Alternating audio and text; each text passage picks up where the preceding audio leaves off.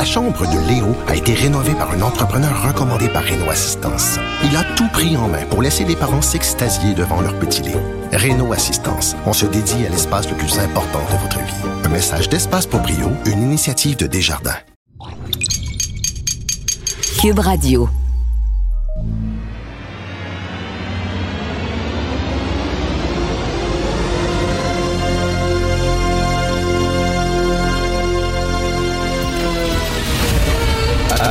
Attention, cette émission est laissée à la discrétion de l'auditeur. Les propos et les opinions tenues lors des deux prochaines heures peuvent choquer. Peuvent choquer. Oreilles sensibles s'abstenir. Richard Martineau. Martino. Un animateur pas comme les autres. Richard Martineau. Cube Radio. Bonjour, bon lundi, merci d'écouter Cube Radio tout le monde. Alors, écoutez, il y a un an, très exactement, ben, euh, pas très exactement, mais c'était le 30 janvier 2020. Alors, le 30 janvier 2020, il y avait un texte dans le Journal de Montréal et le Journal de Québec. C'était Horacio Arruda qui disait aux gens qu'il ne fallait pas porter le masque. Alors, il avait il il a pris position, il a dit écoutez, il faut pas porter le masque. D'ailleurs, il dit c'était si bon que ça, si c'était si salvateur que ça, j'en porterais un au moment où je vous parle. Donc, il disait aux gens, pas il disait aux gens là, que le masque, c'était pas pas génial, c'était pas. Il dit il faut pas en porter. C'était il y a un an. Là, vous allez me dire, ben oui, mais en un an, il y a beaucoup de choses qui ont changé. C'est facile maintenant euh, de dire qu'il était dans le tort, qu'il était complètement dans le champ, euh, parce que, bon, mais regardez ça, en 1997, l'été 1997, donc 13 ans avant que M. Arruda, notre directeur de la santé publique, dise aux gens de ne pas porter le masque. Il y avait l'Institut national de santé publique du Québec qui ont publié une étude exhaustive de 52 pages sur comment euh, les meilleures façons de lutter contre les pandémies.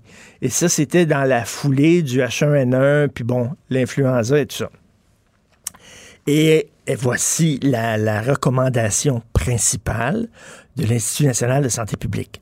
Le port du masque en communauté devrait être considéré comme une mesure de protection volontaire à promouvoir dès le début d'une pandémie, tout en reconnaissant qu'il ne s'agit pas d'une protection absolue.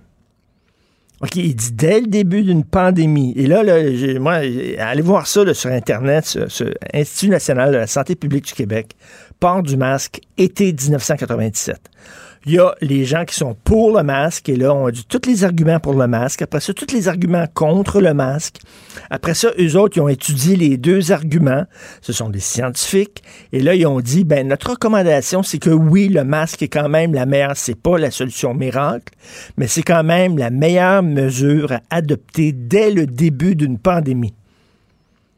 Et là, 13 ans après, alors qu'on est dans une, c'est une grosse pandémie là, qui commence à se pointer le bout du nez, en- le 30 janvier 2020, tu as M. Arruda qui dit il ne faut pas porter le masque. Et là, on le sait depuis le temps, là, on le sait pourquoi il disait ça. C'est parce qu'il en manquait. Il manquait de masque, puis il avait peur de dire, si s'il disait il faut porter un masque, il avait peur qu'il y ait une ruée vers les masques, que les gens voient qu'il en manque, et là qu'il y a les gens, il y a une grogne populaire, les gens sont furieux, etc. Et là, d'après moi, ils se sont dit, comme en France, en France, ils ont fait exactement la même chose. Il manquait de masques en France. Alors, ils ont dit, euh, non, non, il faut pas porter de masque et tout ça, mais le vrai message, c'est qu'il en manquait. Et la question, pourquoi il en manquait? Ben, vous le savez, j'en ai déjà parlé de ce reportage-là, qui est malheureusement passé dans le beurre. Je, je comprends pas comment ça se fait, les gens n'ont pas allumé sur ce reportage-là. C'est un reportage euh, très sérieux du réseau Global qui disait qu'au début de l'épidémie en Chine, les Chinois, le régime chinois, savait que ça s'en venait très fort, qu'il y avait un Christi de gros problème. Et vous savez qu'ils empêchaient même leurs chercheurs et leurs médecins d'en parler ouvertement. hein. C'était vraiment la chape de plomb. Fermez vos gueules. Il y a un gars qui a voulu en parler, un des premiers médecins qui a voulu dénoncer ce qui se passait en disant c'est dangereux, tout ça. On l'a enfermé. On l'a arrêté, on l'a sacré en prison. Il est mort d'ailleurs de quoi? De la COVID-19. Bon, bref. Ils ont dit, vous en parlez pas. Et là, ils ont envoyé un message à leurs ressortissants à l'étranger. Alors, des associations, mettons l'association Chaîne Montréal, l'association Chaîne Québec, l'association Chaîne New York et tout ça, ils ont envoyé des messages en disant achetez le maximum de, de masques et envoyez-nous ça en Chine. Passez la gratte. Et là, selon le réseau Global, ils ont acheté des millions de masques en Occident parce qu'eux autres, ils profitaient de l'avance qu'ils avaient sur tout le monde. Nous autres, on ne savait pas que c'était si grave que ça. Eux autres, les Chinois, le savaient. Ils ont dit, achetez le maximum de masques, envoyez-nous ça. Et là, parce qu'on va en avoir besoin. Et là, ils ont protégé leur monde. Après ça, ils ont dit, vous savez quoi? On a perdu le contrôle, c'est une grosse pandémie, puis tout ça. Puis là, il y avait un manque de masques. Ce qui a poussé certains gouvernements, certaines autorités à dire, oh non, non, prenez pas de masque, c'est pas, c'est pas si important que ça, c'est parce qu'il en manquait. C'est ça. Donc, les gens qui disent faut pas parler de virus chinois, faut pas dire ça, c'est raciste. Mon cul d'un virus chinois. Ça vient de la Chine. C'est drôle, hein? Les variants, la, nouvelle mouture du nouveau virus, la, mutation, on dit les variants britanniques. Ah, ça, c'est correct. On peut le dire. On peut dire ça vient d'Angleterre, ça, il n'y a aucun problème, c'est pas raciste. Mais un virus vient de la Chine. Non, non, non. Faut pas dire ça. Désolé. Trump avait raison. C'est un virus chinois. Ça vient de la Chine. Pourquoi? Parce qu'ils ont eu, euh, ils ont menti. Ils ont menti à la population, ils ont passé la gratte, ils ont acheté des masques, ils nous ont toutes mis dans la merde. Et depuis ce temps-là, ça fait un an, Christy, que ça va mal à cause du gouvernement chinois, faut le dire. Et là, je suis très content. Euh, L'Organisation mondiale de la santé, il y a une escouade de 10 chercheurs qui sont en Chine, qui sont en train de voir qu'est-ce qui s'est passé exactement. Mais donc, c'est assez rigolo. Allez voir ça, là, 30 janvier 2020, euh, Journal de Montréal, Horacio Arruda, un gros truc en disant, voilà, si le masque était si important, j'en porterais. Ah, je suis votre directeur de la santé publique, je n'en porte pas du masque. Hum, Page 19, le texte de Loïc Tassé.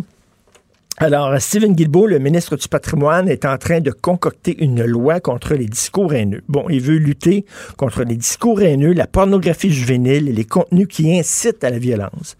Sauf que selon Loïc Tassé, cette loi-là va ratisser très large. C'est-à-dire que ça ne vise pas seulement les contenus qui incitent à la violence, ça va viser aussi euh, euh, les contenus qui pourraient susciter de la violence. Voyez-vous, là, euh, euh, la différence, elle, est vraiment importante. Un contenu qui incite à la violence, c'est aller casser la gueule de cette gang-là. Mais un contenu qui pourrait inciter à la violence, c'est, mettons, si j'écris sur les témoins de Jéhovah, en disant c'est une gang de crackpots, là, les témoins de Jéhovah, ça n'a pas de maudit bon sens qu'ils font à leurs enfants, puis tout ça, puis la jeune femme qui est morte parce qu'elle avait besoin d'une transfusion sanguine, euh, bon, puis il y avait des, des, des goons de, la gang des témoins de Jéhovah qui gardaient sa, la, porte de sa chambre à l'hôpital pour que personne puisse aller lui parler, puis la faire changer d'idée. Bon, mettons si j'écris une chronique, puis j'en ai déjà écrit une en disant les sectes religieux, ça n'a pas de sens. Ou tiens, les juifs acidiques. Les juifs acidiques, autrement, ils comprennent ni du cul ni de la tête. Ils veulent rien savoir, ils s'en foutent, ils continuent quand même à faire. Bon, j'écris une chronique là-dessus, ce que j'ai fait, ce que j'ai fait. Mettons, il y a un crackpot qui me lit, là, puis qui lui décide d'aller dans une synagogue, puis bon, foutre le bordel. Moi, je pourrais être accusé d'inciter à la violence, alors que j'ai jamais dit, j'ai jamais dit qu'il fallait casser la gueule ou tuer du monde, puis tout ça. J'ai rien dénoncé euh, des religieux crackpots extrémistes. Donc là, des crackpots, il y, en a partout. Là. Quand tu écris une chronique, tu peux pas dire, ben là, je vais faire attention parce que d'un coup qu'il y a un crackpot, on, critiquerait plus personne.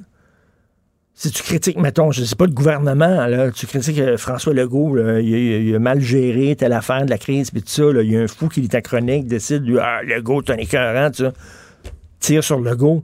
Est-ce que tu es, responsable d'avoir suscité de la violence? Donc, c'est très inquiétant. Euh, puis on connaît Justin Trudeau là, qui est assez zélé sur ces questions-là de liberté d'expression. Donc, je ne sais pas exactement à quoi ça va ressembler cette, cette loi-là, mais disons que moi, ça ne me dit rien qui vaille.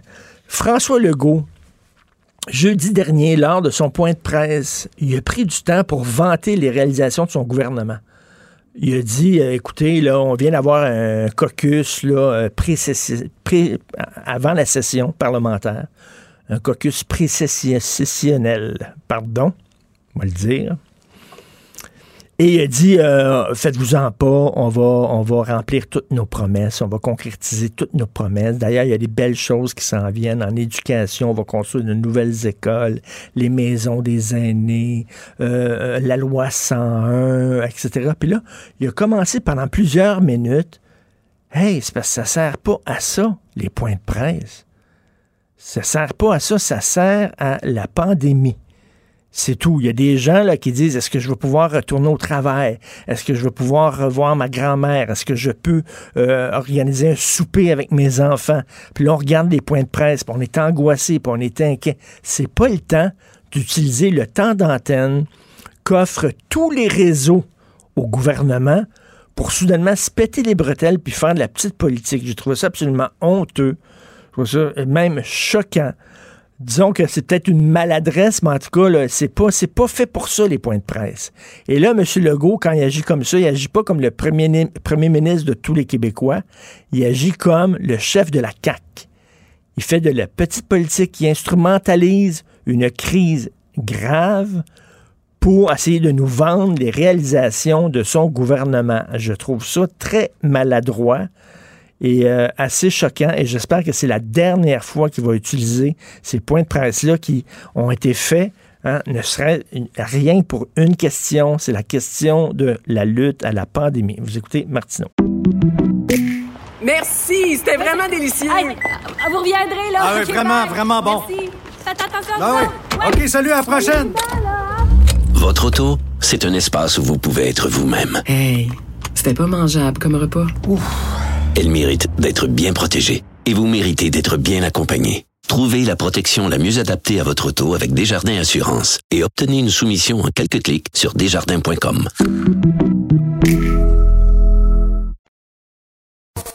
Ben oui, on le sait. Martineau, ça n'a pas de bon sens comme il est bon.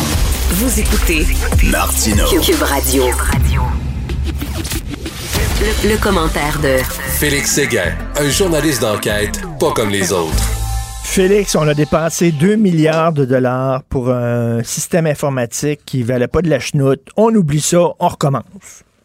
Oui, c'est. Écoute, hein? Nicolas Lachance du bureau d'enquête nous apprend euh, cette nouvelle-là ce matin. Et il y a un peu dans tout ça la démonstration chronique de ce que le gouvernement tente de faire en informatique, mais ne réussit pas à faire en informatique. Tu sais que euh, au cours des 20 dernières années, on voulait éliminer le papier puis informatiser le réseau de la santé. Alors, on a tenté de le faire. Ça a coûté combien? 2 milliards. Est-ce que ça a fonctionné? Pas non. Pas du tout zéro. Alors, on décide de euh, justement remettre le compteur à zéro. Puis là, on va, on va partir un nouveau projet colossal, dit Nicolas Lachance, qui pourrait coûter jusqu'à 3 milliards. Mais rappelle-toi que les projets, quand ils ont commencé à être annoncés dans le cas euh, d'informatisation du système de la santé, il y avait un budget à ça qui a été défoncé. Alors ben, là, on annonce un projet qui coûte 3 milliards. Ça va être, euh, ça va être non, combien? Non, non, non, non, mais là, là Félix, parce que cette fois-là, ça va fonctionner. C'est ça que tu comprends pas. Là, c'est la bonne, là. Ah, j'ai pas pigé la nuance. Ah, ouais, ah, ouais, là. Ah, là, ça va fonctionner ben, maintenant. Oui, ben oui. comme on le promet, d'ici quelques années, donc, je vais pouvoir avoir accès à mon dossier médical complet, en temps réel, peu importe l'endroit dans le réseau de la santé. Oui, ils vont, ils vont t'envoyer ça par pigeon voyageur. Et toutes mes données Richard, seront disponibles en un simple clic. C'est sûr. Puis ça, ça va être fait là, en, en respectant l'échéancier et le budget. Attention. Ah ben là, tu m'envoies ravi. Là où on doit donner des points, euh, j'imagine au gouvernement, c'est sur l'acronyme. On n'est pas allé chercher ça trop loin. Ça s'appelle, le projet s'appelle euh, Dossier Santé Numérique, ah, DSN. déjà, ah, pas si mal? déjà là, ça, ça me donne confiance. C'est ça. Alors, euh, au chiffre, là, au chiffre, en, en, en, tout respect des chiffres, là, donc plus gros projet de l'histoire du ministère de la Santé, euh, ça fait partie du plan de transformation numérique de la CAC. Euh, Mais le projet qui n'a pas fonctionné, là, ça c'est fini? Le 2 milliards qu'on a mis là-dedans, ça. c'est Ben c'est fini, il faut recommencer. Fini. Non. Mais c'est parce qu'il Ah. faut, faut que tu ailles chercher aussi, à moment donné, il faut que tu faut que ailles chercher des euh, vieux PC qui marchent sur Windows 1995 qui fonctionnent pas, donc tu dois obli- être obligé d'envoyer des fax en temps de COVID encore. Hein. Alors, faut que tu agisses là-dessus. Alors, finis les fax. Alors, y a, écoute, c'est un monstre. Ben, c'est sûr que tu sais que c'est un monstre incroyable, l'informatisation du système de la santé, mais, mais, mais, mais simplement l'informatisation des ressources au gouvernement du Québec. Il y a 700 systèmes informatiques différents. Et moi, je lève mon chapeau au bureau d'enquête parce que s'il y a quelque chose qui me réjouit depuis des années, c'est tous les textes sur le bordel informatique. D'ailleurs, c'est rendu maintenant une expression qui est rentrée dans le langage courant, euh, qui a été créée par les gens du... euh, ça a commencé, c'est Jean-Nicolas Blanchet, je crois, qui a, a commencé à suivre ça. Maintenant, c'est Nicolas Lachance qui est là-dessus. Oui. Qui veux-tu que je te raconte les dessous de la création de cette, euh, de cette, euh, ce- ce- Ah ce- oui. ce- si tu veux, euh, cette euh, marque de commerce, on pourrait dire là, qui est associée au bureau d'enquête. D'abord, euh, quand le bureau d'enquête euh, prend naissance en 2013, hein, pas bientôt 10 ans, mine de rien, euh, en février 2013, on est tous assis autour d'une table, puis euh, tu sais, on est en train de brainstormer sur des choses très élémentaires là, euh, notamment le- notre nom. Tu sais, on avait, mais mais aussi sur des angles euh, et des dossiers que nous suivrons. Et euh, c'est l'idée de Danny Doucet. Euh, qui est euh, qui est le grand patron du journal de Montréal, incidemment du bureau d'enquête aussi, qui voit les choses venir, disons lui, assez vite. hein. Il y a comme euh, on dit, Il y a euh, le pif. je, je veux pas le têter parce que c'est mon boss là. Je suis sûr que je pourrais dire ça aussi de d'autres patrons de presse là, mais euh, tu sais, souvent il y en a qui disent que c'était comme un Wayne Gretzky là, c'est-à-dire qu'il sait où la passe s'en vient quelques coups avant, puis il y a une anticipation, il y a une lecture en fait de la société au Québec qui est assez unique. Alors voilà pour les fleurs d'Annie. Et Danny dit, écoute, faut absolument se mettre euh, à fouiller sur euh, ce qui se passe en informatique au gouvernement. Puis là, il mandate Jean-Nicolas Blanchet, qui est un jeune journaliste, euh, qui arrive de Québec. Puis là, il dit à, à Jean-Nic, il dit, écoute, Jean-Nic, il dit, ça se peut là que tu sois des mois sans rien sortir. Puis ça se peut que ça soit difficile, puis on va être assez tolérant. Puis il est arrivé exactement ça. Jean-Nicolas Blanchette, là, il s'est mis là-dessus, là.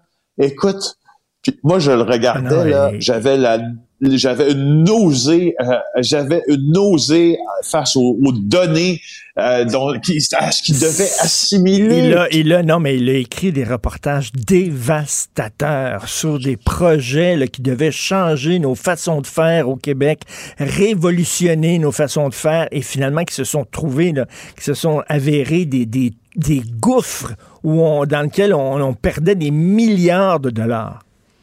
Oui, puis sa courbe d'apprentissage pour nous informer là-dessus, Jean-Nicolas, était très, très, très élevée. Hein? C'était assez incroyable ce qu'il a réussi à faire en si peu de temps, si bien que euh, même, même ce, ce, ce mot, ce, ce, ce, bordel informatique, cette expression plutôt, est venu, comme tu l'as dit, à, euh, à faire partie du langage même politique. Tu sais, les Ben partis euh, d'opposition, même les partis au pouvoir l'ont déjà utilisé. En tout cas, bref, euh, c'est ça. euh, c'est, c'est, c'est, euh, puis pour revenir à, nos, nos- à notre nouvelle euh, de Nicolas Lachance aujourd'hui, qui a succédé dans cette, cette sphère d'activité à Jean-Nicolas Blanchette, tu vois pourquoi on a changé notre... euh, il, explique, lui, avec le sous-ministre adjoint à la Santé, pourquoi on, on change tout ça, c'est que la technologie qu'on avait ben c'était pas la bonne parce qu'il y avait un manque de vision, affirme le sous-ministre.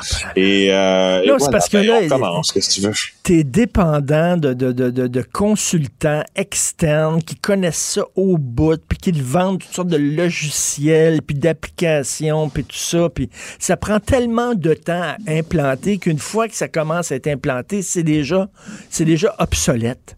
C'est- en tout cas, bref, c'est incroyable. Le- Là, 2 milliards, on oublie ça, là, ça va coûter 3 milliards. Regarde bien ça, au bout du compte, ça va coûter 5 milliards, cette maudite affaire-là. Euh, incroyable. Écoute, qu'est-ce qui se passe à Montréal? Trois zones de fusillade. C'est Ouais. rendu vraiment à l'ouest, là.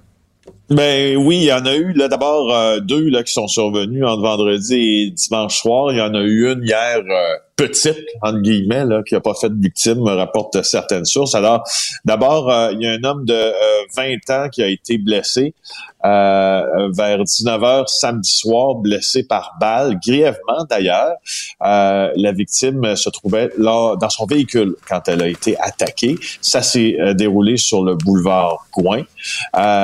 et là, c'est probablement un genre de drive-by shooting, mais de véhicule à véhicule, parce que selon ce que ce que le SPVM a recueilli comme information, ben c'est un autre véhicule qui s'est comme mis à la hauteur du premier, puis c'est là que les coups de feu euh, ont retenti.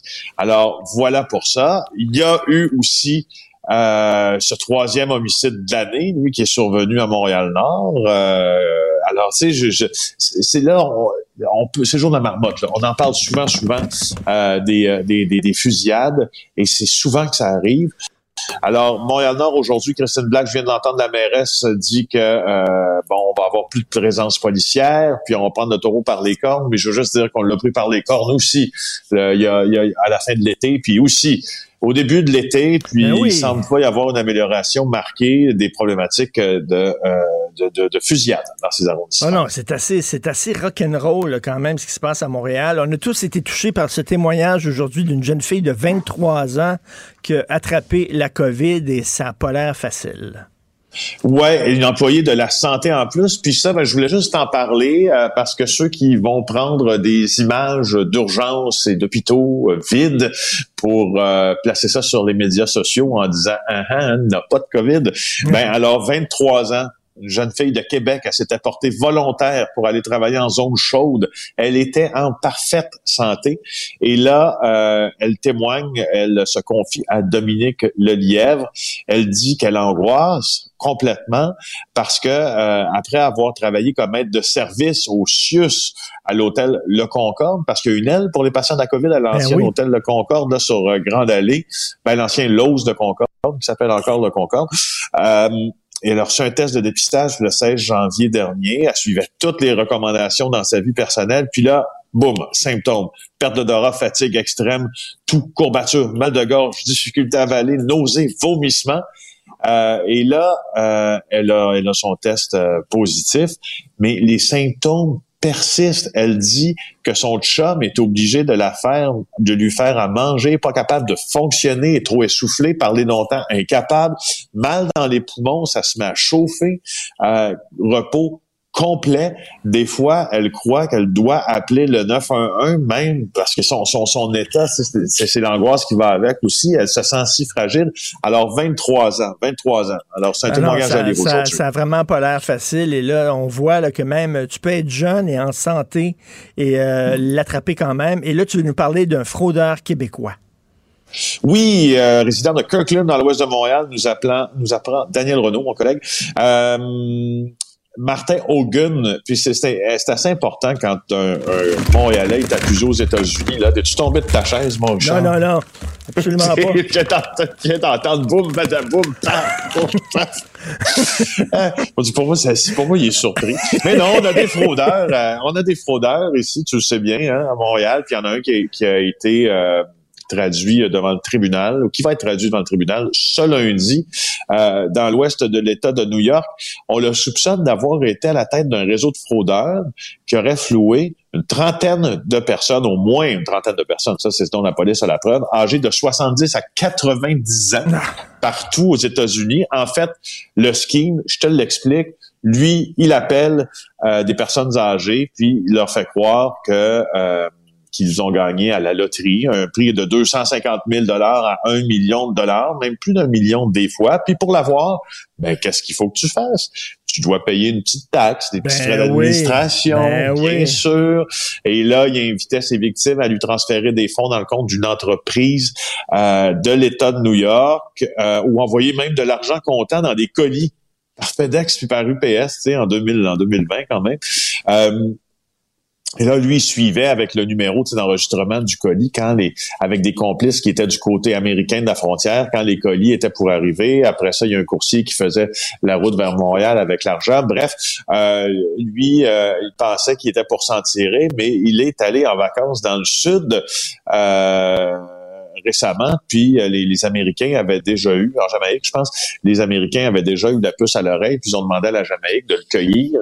Et là, il a été extradé aux États-Unis où il va comparaître. Alors, ça va peut-être être un peu plus sérieux, cette accusation de fraude aux États-Unis qu'une accusation de fraude ici. Donc, il s'en prenait à des gens, à des gens vulnérables, finalement, là. Oui, bien sûr. Et puis, euh, je voulais aussi, euh, en parlant, en, en terminant, te parler d'une bonne série policière à regarder. Moi, j'ai trouvé ça vraiment très bon. Qui n'a pas lu, en fait, je suis persuadé que certains n'ont pas lu, mais qui n'a jamais lu un livre de Michael Connolly dans sa vie, le Ben maître oui. du polar? Hein? Bon, je ne savais pas, mais euh, Harry Bosch, qui est son personnage principal, qui est enquêteur à la police de Los Angeles, à- au LAPD, dans la section Hollywood, euh, ben, fait l'objet d'une série télé. Puis moi, je savais pas, mais il y en a comme plusieurs saisons. Ça s'appelle Bosch. Et euh, c'est vraiment cru. Et ça Ah te oui? démontre vraiment comment la police fonctionne. Il n'y a pas vraiment de tabou. Euh, et, euh, et, et tous les travers de la police sont là, tout le côté. Euh, la- la- puis puis, puis l'acteur qui joue Bosch est super bon, mais tout, tout le côté là, sale un peu de ces enquêtes de meurtre-là est là. Et voilà, je le On est loin, on est loin d'Anemone 12, hein. Te souviens-tu de ça, là? Euh, Non. Anemone 12, dans les années 70, là, où tous les policiers étaient tous clean, tous fins, tous gentils, tout ça. Maintenant, les séries policières, ça montre les policiers comme des fois, là, ils sont aussi bizarres que les fraudeurs qu'ils poursuivent. Ouais, en tout cas, c'est vraiment Merci. Bon, on va regarder ça. Merci beaucoup. Félix. Bonne Bye. journée. On se reparle demain. Félix Séguin du bureau d'enquête. Cube Radio. Cube Radio. En direct à LCN. Salut Richard. Salut Jean-François. Hey, je sens que tu veux prêter ton concours au gouvernement du Québec qui se lance encore dans un gros projet informatique. Ah. Tu sais qu'on a eu du succès dans le passé Ben, là-dessus, dans le monde de la santé. C'est une excellente nouvelle. C'est une excellente nouvelle. Avant- alors, il y avait le dossier Santé Québec. Euh, ça a duré 20 Ouais. ans à installer. On a perdu 2 milliards de dollars là-dedans. On recommence. On recommence tout ça. Puis moi, rien que le nom du nouveau projet, là, ça me donne confiance. Alors, ça s'appelle le dossier santé numérique. Hein? Ouais. Hein? Tu, tu le sais déjà, là. numérique. Alors, c'est, c'est très, très simple. Que je l'ai ici, là. Il y a ce logiciel-là, ici, que, et tu prends tel fil. Attends une minute. Il y a, c'est quel, il y a un de ces deux, attends une minute, là. Et ça, c'est très important aussi, là, là-dedans. Et, et bref, mais là, ça va fonctionner. Là, ça va fonctionner. On a- rien que 2 milliards qu'on a perdu dans l'ancien, mais il n'y a rien là. 2 milliards, c'est, c'est, du screening, comme on dit. Là. Alors, le prochain va 3 milliards, mais attends une minute. Là, je t'annonce quelque chose de gros, Jean-François. On Ouais. va respecter les budgets et on va respecter l'échéancier. Oui, monsieur. Ce serait une première. Et quand ça va fonctionner, attends une minute. Là. Tu vas vouloir avoir là, tes renseignements tout de suite. Tu vas les avoir rapidement. Ça, ça va être prêt, j'imagine, en 3252. Alors, j'en reviens pas. Tu, sais qu'actuellement, le système de santé, il y y a des bouts que ça fonctionne par fax. Hein, on le sait, si on l'a appris, Ouais. les hôpitaux Ouais, qui ouais. doivent transmettre le nombre d'hospitalisations, le nombre de décès aux autorités médicales du ministère de la Santé, ils envoient ça par fax. C'est parfait. Continuez comme ça. Touchez à rien. Je veux dire, s'il vous plaît, j'ai un beau-frère fonctionnaire, quand il, il- il rentre chez nous, je veux même pas qu'il ouvre la TV. J'ai peur que le feu pogne. OK? Il faut pas qu'il touche à quoi que ce soit. Non, mais vraiment. Tu- à rien. tu demandes à un fonctionnaire de brancher ta PS4, là, puis après ça, là, quand tu allumes ta PS4, la douche part, OK? Là, on a- S'il vous plaît, touchez pas à ça. Mais bref, on vient d'annoncer. Donc, c'est 2 milliards qu'on a perdus. Puis on dit rien là, on va recommencer. Ouais, Soyons. on est tous un peu euh, sceptiques. Ben oui, mais ça, c'est super, ça, cette affaire-là. là. C'est quelque chose. On n'en doute pas. Hey, Richard, euh, au terme d'une fin de semaine où il a fait un froid de canard, hein, euh, PETA veut cesser l'utilisation des expressions avec des noms d'animaux. Semble-t-il que ça fait de la peine aux animaux, ça? Exactement, oui. euh, PETA, donc, c'est un organisme qui défend le droit des animaux qui devrait s'appeler pété plutôt comme un nom d'organisme. Alors, ils disent qu'ils ne veulent plus, ils ont envoyé un tweet, un message, ils ne veulent plus qu'on utilise des insultes avec des noms d'animaux, par exemple, poule mouillée ou quelqu'un qui a une haleine de cheval et tout ça. On dit que c'est comme si euh, les animaux étaient des sous-êtres vivants, comme si l'être humain était plus Mhm. important qu'un animal et peut-être que ça peut faire de la peine aux animaux. Ils sont très sérieux, là. Moi, tu sais que, Jean-François, je suis toujours en mode solution. Tout le temps en mode solution. Alors, si tu veux pas faire de la peine à ton chien, c'est très simple. Mettons, si tu, des fois, tu veux dire à lui, c'est un enfant de chien ou maudit que c'est chien, cette affaire-là, tu peux... Achète un chien qui parle pas français. C'est tout. Un berger allemand. Un berger allemand, il comprend Bon, pas. ah, ben oui, c'est vrai. Ou un Danois. Un Danois. Un Chihuahua, ça parle espagnol. Tu comprends? Achète pas un caniche. Alors, regarde un caniche, c'est sûr, c'est français, ça, là. Tu regardes la caniche, c'est certain qu'il parle français. C'est sûr et certain. Donc, prends un berger allemand. Alors, ça, c'est un organisme qui a des millions de membres à travers le monde. Là. Il y a des gens qui, don- qui envoient de l'argent, des dons à cet organisme-là et qui disent maintenant, il faut pas Mm. dire haleine de cheval parce que ça fait de la peine aux chevaux. OK, on est en 2021. On est rendu là. On est rendu là. Ouais. Donc, euh, alors, du coq à l'âne, on a le droit de dire ça, j'imagine. Non, c'est vrai. On pourrait en faire toute une série Oui. de- de- d'expressions qui sont bannies dorénavant, mais je prends en note ta suggestion, Richard. Il y a quelque chose là. Oui, pas des caniches. Surtout pas. Pas des caniches. Hey, Bonjour. salut, Richard. Bonjour. Protégez vos dépôts, c'est notre but. La SADC protège vos dépôts dans les institutions fédérales, comme les banques. L'AMF les protège dans les institutions provinciales, comme les caisses. Oh, quel arrêt! Découvrez ce qui est protégé à vos dépôts sont protégés.ca.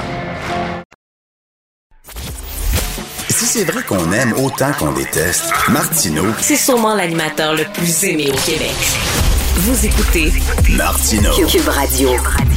Alors, il y a des bonnes nouvelles. hein. On s'accroche aux bonnes nouvelles qui passent. Alors, euh, ça s'améliore, la situation dans les hôpitaux. On dit que même le délestage des chirurgies qui va s'atténuer euh, bientôt dans les hôpitaux. C'est une excellente nouvelle. On en parle avec le docteur Mathieu Simon, euh, pneumologue, intensiviste et chef des soins intensifs à l'Institut universitaire de cardiologie et de pneumologie du Québec. Bonjour, docteur Simon. Bonjour, M. Martineau. Ben, c'est des bonnes nouvelles. Finalement, le délestage, bien sûr, ça, ça veut dire qu'il y, a- des gens qui attendaient pour une chirurgie. hein. On a vu la semaine dernière un jeune garçon euh, euh, de 14 ans, je crois, qui attendait pour euh, un remplacement des hanches et qui, là, va peut-être avoir bon, son opération. Donc, c'est des très bonnes nouvelles. Oui, c'est d'excellentes nouvelles, puis il faut se féliciter collectivement de- des résultats qu'on a enregistrés ces dernières, ces derniers jours. Je vous dirais que c'était précaire jusqu'au milieu de la semaine dernière, puis on a commencé à voir le nombre de patients hospitalisés, le nombre de patients aux soins intensifs baisser. On a perdu à 30, euh, 30 lits occupés en soins intensifs en dedans de, de la fin de semaine. Donc, c'est une bonne nouvelle. Puis c'est pas parce que les patients meurent, c'est parce que les patients guérissent. Là, ça, on a, on a, on a réussi quand même à passer par-dessus, je pense, le pic de la deuxième vague. Ça demeure fragile, mais on doit à la population de lui offrir le service qu'on, tout ce qu'on peut lui offrir. Mais là, le danger, c'est qu'il faut pas jouer au yo-yo. là. C'est-à-dire, il y a des gens qui disent Ah, la situation s'améliore. Wow, super. Alors, euh, on, on arrête le confinement, on arrête le couvre-feu. Puis là, ben là, ça va recommencer. Là. Ben, c'est toujours le danger. hein. On a encore euh, à peu près 1200 nouveaux cas par, euh, par jour euh, au Québec. C'est encore beaucoup. Euh, puis on est à la merci effectivement d'un relâchement collectif, à la merci des nouveaux variants qui pourraient augmenter rapidement le, le taux de, de positivité. Je pense qu'il faut que la, la population comprenne que euh, on, on, on va peut-être faire du yo-yo, mais du yo-yo non planifié, c'est-à-dire que là, on profite de la petite accalmie pour donner le plus de services possible aux gens qui ont été négligés pendant le COVID. Mais si on continue pas dans la bonne direction, ça se peut très bien qu'on soit obligé de revenir en arrière. Puis ça, ça va être ça jusqu'à ce que le vaccin soit largement disponible euh, dans la population. Ben oui, on, on confine, on déconfine, on confine, on déconfine et tout ça. on a hâte que le vaccin arrive. Qu'est-ce que vous pensez de ça, docteur Simon, les médias qui voudraient pouvoir entrer dans les, euh, dans les établissements de santé, que ce soit les hôpitaux, les CHSLD, pour montrer, là, parce que comme il, il disait Yvon Deschamps, on veut pas le savoir, on veut le voir. C'est une chose qu'on nous parle des, gens qui ont la COVID, c'en est une autre de voir un monsieur entubé euh, euh, au complet. Qu'est-ce que vous pensez de ça? philosophiquement, je suis très favorable à la transparence, je pense que ça pourrait aider des gens à réaliser euh, comment est-ce que c'est précaire dans les hôpitaux. Il y a eu quelques exemples de ça dans les, derniers mois qui ont été très, très poignants. Euh, sur un autre côté, vous comprendrez que je, j'interdis à des familles de venir voir des proches qui sont très malades pour protéger justement les, euh, la sécurité des soins. Donc, c'est sûr qu'il faut doser. Hein. Hmm. Faire rentrer des caméras, ça, ça perturbe un peu l'écologie, ça perturbe aussi l'attention du personnel euh, soignant. Alors, il y a un équilibre entre la transparence et euh, le free for all. Puis, je pense que ça peut se trouver de façon correcte. Là, c'est, juste qu'on peut pas ouvrir à tout le monde tout le temps. Euh, mais je pense que plus les, plus la population va être consciente, puis je vous l'ai dit à plusieurs reprises, vous faites mm. une œuvre d'éducation collective qui est fascinante et importante. Je pense que ça en fait partie. Donc, j'y suis favorable avec les restrictions que je vous donne, c'est-à-dire que ça peut pas se faire tout le temps dans tous les milieux, en toutes circonstances. Quelqu'un me dit la semaine dernière que, bon, on veut pas, entre autres, que les journalistes et les caméras entrent dans les hôpitaux parce qu'ils pourraient filmer des lits qui sont, qui sont libres. Parce que euh, ce qu'on m'a expliqué, c'est qu'il y a des lits qui servent à rien, mais c'est pour vous préparer, si jamais il y, a une flambée de cas, que soudainement, ben, ces lits-là soient disponibles et que ça serait trop choquant euh, de montrer à la télévision qu'il y a des lits actuellement qui sont qui servent à rien dans l'éventualité qu'il y ait vraiment une explosion des cas. Vous en pensez quoi, ça? D'abord, il n'y a pas beaucoup de lits qui servent à rien, puis je pense que les caméras auraient besoin d'un très grand angle pour trouver assez de lits pour faire sensation. Euh, mais c'est vrai, écoutez, la, la, nouvelle que le docteur O'Patney a communiqué au directeur d'hôpitaux euh, pendant la fin de semaine, qu'on pouvait laisser tomber un peu de délestage pour reprendre des activités normales, mais c'est un peu ça, c'est libérer ces lits qu'on appelle de surcapacité, parce que vous comprendrez qu'on est obligé de faire un, un, jeu de devinette un peu, un pari ben en disant ça va baisser, on n'aura pas besoin de surcapacité. On ne peut pas dire à la population, bon, on a fait comme si de rien n'était, puis là, vous arrivez avec le COVID à l'urgence, mais on ne peut pas vous traiter parce qu'on n'a plus de lit, parce qu'on n'y a pas pensé. Alors, c'est toujours l'équilibre entre être prêt et euh, être pris euh, être pris au dépourvu. Puis ce que la, sous-ministre nous autorise maintenant, c'est de, de se préparer un peu moins fortement une une vague euh, COVID qui s'éteint tranquillement. Puis ça, c'est bien reçu à tous les niveaux. Puis on est bien heureux de recommencer à traiter euh, tous les gens qu'on peut traiter. Parce que, parce que docteur Simon, là, euh, d'annoncer à quelqu'un qui attendait avec bonheur là, son opération, une chirurgie, que ça pourrait être pour euh, installer une nouvelle valve, greffer une valve, que ce soit pour enlever une tumeur cancéreuse, remplacer une hanche et tout ça, il a appelé cette personne-là, lui dit excusez, mais votre chirurgie doit être reportée à une date ultérieure c'est pas, c'est pas facile.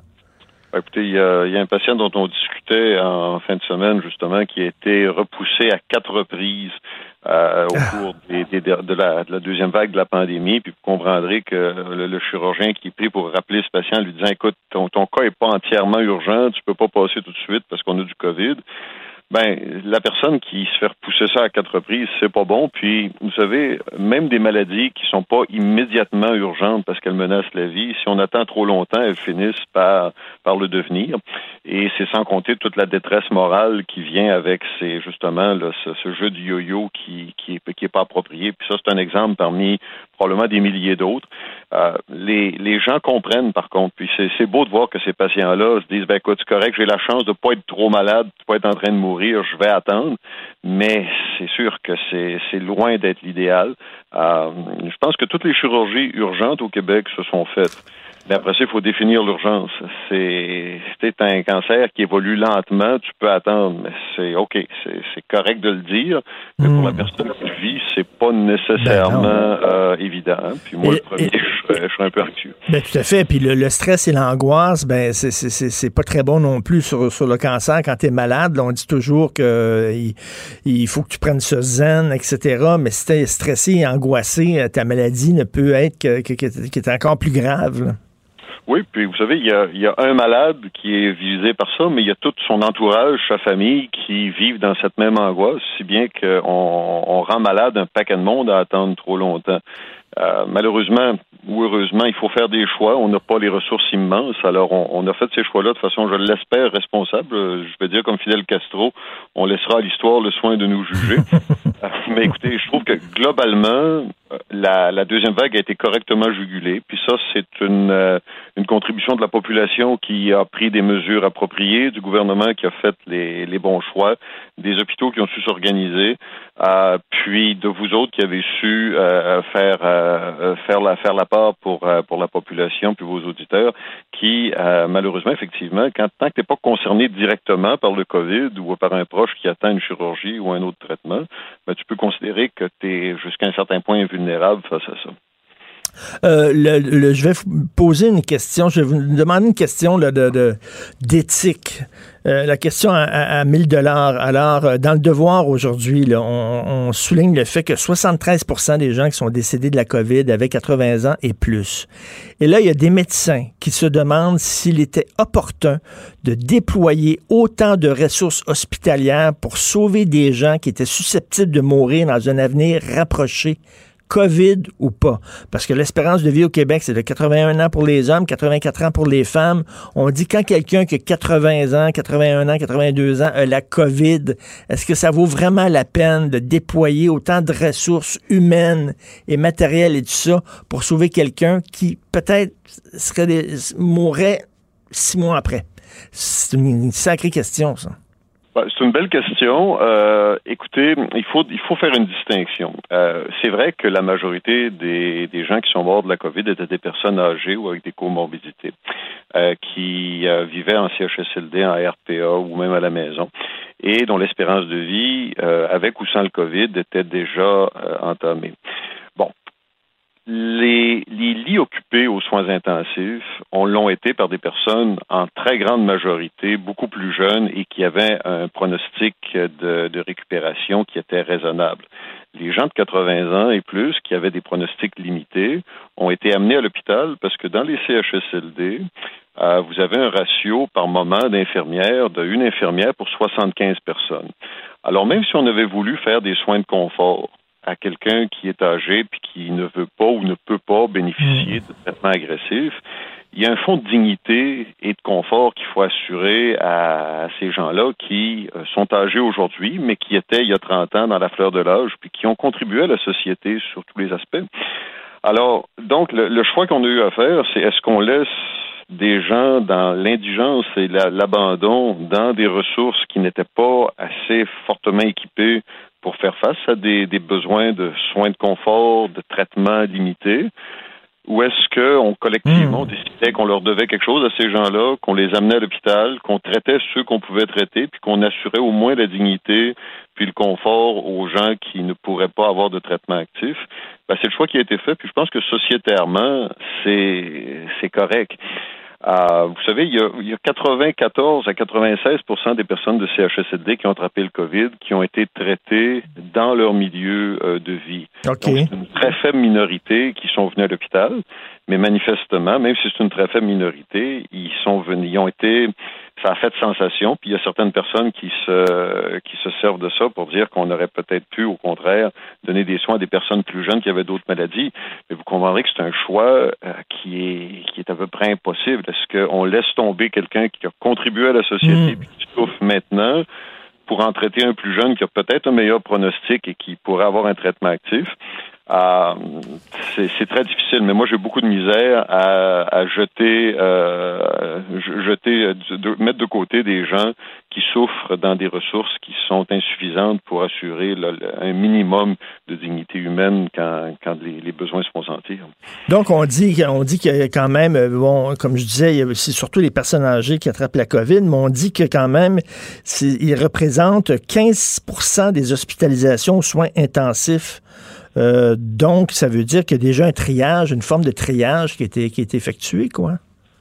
En fait, en soins intensifs, du triage au sens très large du terme, on en fait tous les jours. C'est-à-dire que moi, comme chef des soins intensifs, puis mes 230 autres collègues intensivistes au Québec, quand un médecin nous appelle, on dit qu'il y a un patient qui va mal et qui a peut-être hmm. besoin de soins intensifs, la première chose dont on s'assure, c'est que le patient peut bénéficier des soins intensifs. Vous hmm. savez, avoir des tubes un peu partout, des aiguilles dans tous les vaisseaux, euh, c'est pas confortable. Donc, on s'assure que la personne est rendue à une époque de sa vie, puis à une volonté de passer à travers un épisode qui, euh, qui est très difficile et qui s'associe à une très longue réadaptation. Puis effectivement, sans vouloir faire de l'agisme, il y a souvent des personnes âgées qui se disent, ben, écoutez, moi, j'ai vécu une belle vie, euh, donnez-moi des traitements de base et puis assurez mon confort si ça fonctionne pas, mais je ne veux pas avoir de tube dans la gorge, je veux pas avoir de cathéter, un peu de dialyse.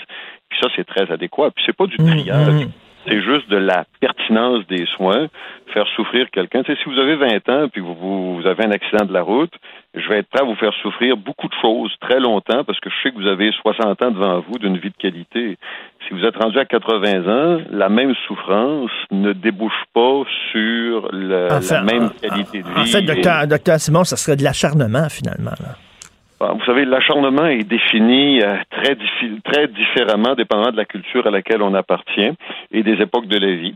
Euh, mais oui, ça pourrait effectivement devenir de l'acharnement. Puis je vous dirais que le premier rôle d'un intensiviste, c'est s'assurer qu'on ne fait pas souffrir quelqu'un inutilement, Hmm. le patient, sa famille, et, et après ça, l'utilisation de la ressource devient secondaire. Si il n'y a pas de raison de ne pas utiliser une ressource si c'est pas pour le bien du patient. Et mais des fois, c'est pas tout. Ce qui est évident, c'est que c'est pas pour le bien du patient qu'on les amène aux soins intensifs. Puis ces patients-là, donc, se retrouvent à ne pas venir aux soins intensifs, pas dans un processus de triage, mais dans un processus de discussion très honnête qui nous assure qu'on va vers le meilleur. Mais, comme vous dites, ce genre de questionnement-là euh, se, faisait, là, euh, euh, ce genre de décision-là difficile se, prenait même avant la, période de, pandémie. En fait, c'est le quotidien des soins intensifs. Vous êtes toujours dans des, dans des questions éthiques et morales euh, particulièrement difficiles. C'est ça que ça, ça doit être très dur de travailler dans les soins intensifs et de prendre régulièrement ce genre de décisions-là, qui sont des décisions lourdes de conséquences. Évidemment, vous en parlez avec la famille, etc. Mais bref, euh, les, ce sont des bonnes nouvelles quand même. Le délestage des chirurgies qui va s'atténuer sous peu dans les hôpitaux, des gens qui attendaient leur chirurgie, qui vont pouvoir enfin passer sous le bistouri. Donc, on s'accroche. Quand les bonnes nouvelles sont là, on s'accroche après euh, pour essayer de passer à travers la semaine. Merci pour tout le travail que vous faites et de, de prendre le temps de nous parler, docteur Mathieu Simon. Merci beaucoup. Merci, M. Martineau. Bonne journée, à vous. Bonne journée. Vous écoutez Martino. Vous venez de vous connecter en direct sur Cube Radio? Pas de stress. Tout est disponible en balado sur l'application ou le site cube.radio. Gilles Proulx. Le où, quand, comment, qui, pourquoi ne s'applique pas sa ricanade? Parle, parle, parle, genre, genre, genre. Gilles Proulx. C'est ça qu'il manque tellement en matière de journalisme et d'information. Voici le commentaire de Gilles Proulx. Alors, Gilles, excellente nouvelle. On a dépensé 2 milliards en pure perte pour le dossier Santé Québec. On oublie ça. On tourne la page. Maintenant, c'est le dossier santé numérique. Et là, ça va coûter 3 milliards. Mais là, ça va fonctionner. Oui, puis 3 Ouais. milliards, sachant que ça va être 4, peut-être 5, mais euh, il y a une consolation. Si en Autriche, il y a eu les valses de Strauss, à Québec, on a la valse des milliards, et là, le Journal de Montréal et de Québec nous le disent bien, nous annonce euh, qu'on va justement à Québec, on a un beau projet à présenter de 3 milliards. On sait que ça va être 4, puis peut-être 5, mais euh, après avoir justement fait du gaspillage éhonté de 2 milliards dans le réseau qui fonctionne pas, le réseau informatique. Alors, euh, moi, je veux savoir, Richard, où est-ce qu'on prend ça? 3 milliards.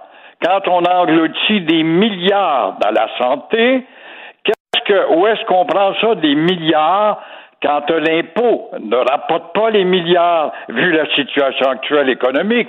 Où est-ce qu'on prend ça des milliards quand les taxes ne peuvent pas renflouer les caisses parce que justement, il y a combien de compagnies qui sont en voie des fermetures?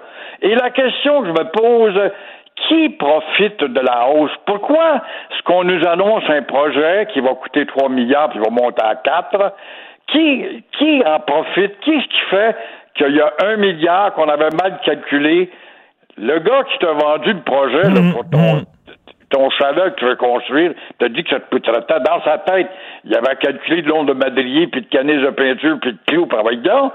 Qui profite de ça, ces hausses-là? Et ça, on n'est jamais au courant pour le savoir ou qu'on puisse porter des accusations. Mais là, Gilles, on nous apprend que le premier, le, le- le fameux dossier Santé Québec, là, ça n'a pas fonctionné parce que c'était pas le bon logis- logiciel ou c'était pas bon. Mais moi, je veux Gilles, la personne qui a pris la décision, là, il y a, quelqu'un qui est responsable de ça, Christy, là. Comment ça se fait que cette personne-là perd pas sa job? là? La personne qui a, qui a dit on va prendre tel logiciel, puis finalement c'est pas le bon, puis ça a tout fucké la patente. Cette Ce personne-là. Est encore là. Si on était encore en là. Corée du Nord, c'est clair qu'on on l'aurait transpercé avec un bazooka.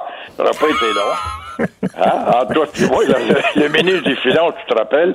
Mais ici, non, non, au contraire, on va le tabletter, puis on va le mettre ailleurs, puis plus tard, il va surgir dans l'actualité. Des mauvais calculs, il n'y a que ça en politique, c'est épouvantable. S'il fallait que les astronautes, il faudra en parler à Julie Payette, dans sa capsule spatiale, soit trompé de, de calcul. Alors, des mauvais calculs, en veux-tu, on a. On en a d'autres, là. Trudeau va être bombardé de questions. Quand tu vois Aérolinéas des Mexico, Copa Airlines, dont le siège social, très bonne petite compagnie au Panama, qui vient à Montréal régulièrement, Delta, United, sont heureuses d'offrir des vols vers le soleil pendant que Transat va probablement s'éteindre complètement, pendant que Air Canada commence à boiter, alors pendant que Sunwing et d'autres euh, sont collés au sol par la force des choses, euh, on a oublié de faire mal à ces compagnies étrangères. Alors, si c'est le cas, ça s'appelle de l'improvisation rapide à Ottawa et euh, je pense qu'on vient de fournir là de l'eau au moulin à l'opposition qui aura nombre de questions à poser à Trudeau pour ça. Ah, Trudeau, on l'a félicité jeudi passé. Il prend le taureau par les cornes, mais il a oublié une des deux cornes qui était, qui était coupée, je suppose. Je ne sais pas, mais il n'a pas pris totalement le- tous les taureaux par les cornes. Et là, il y a des snowbirds, les autres sont partis dans le sud. Là, les règles ont changé. Ils peuvent plus revenir. Ils sont en, ils sont en maudit. Ouais, c'est sûr qu'il va falloir, surtout si tu loué un condo là-bas puis ton bail finit telle date. Mais comme il y a peu de touristes, peut-être qu'on pourrait s'arranger avec le propriétaire du condo là-bas ou du motel. Mais euh, ils peuvent étirer. J'en connais, moi, personnellement, des gens proches de, de moi qui sont là, qui ont fait des grimaces l'automne passé, et ils doivent revenir quelque part début avril. Mais là, ils pourront pas revenir début avril.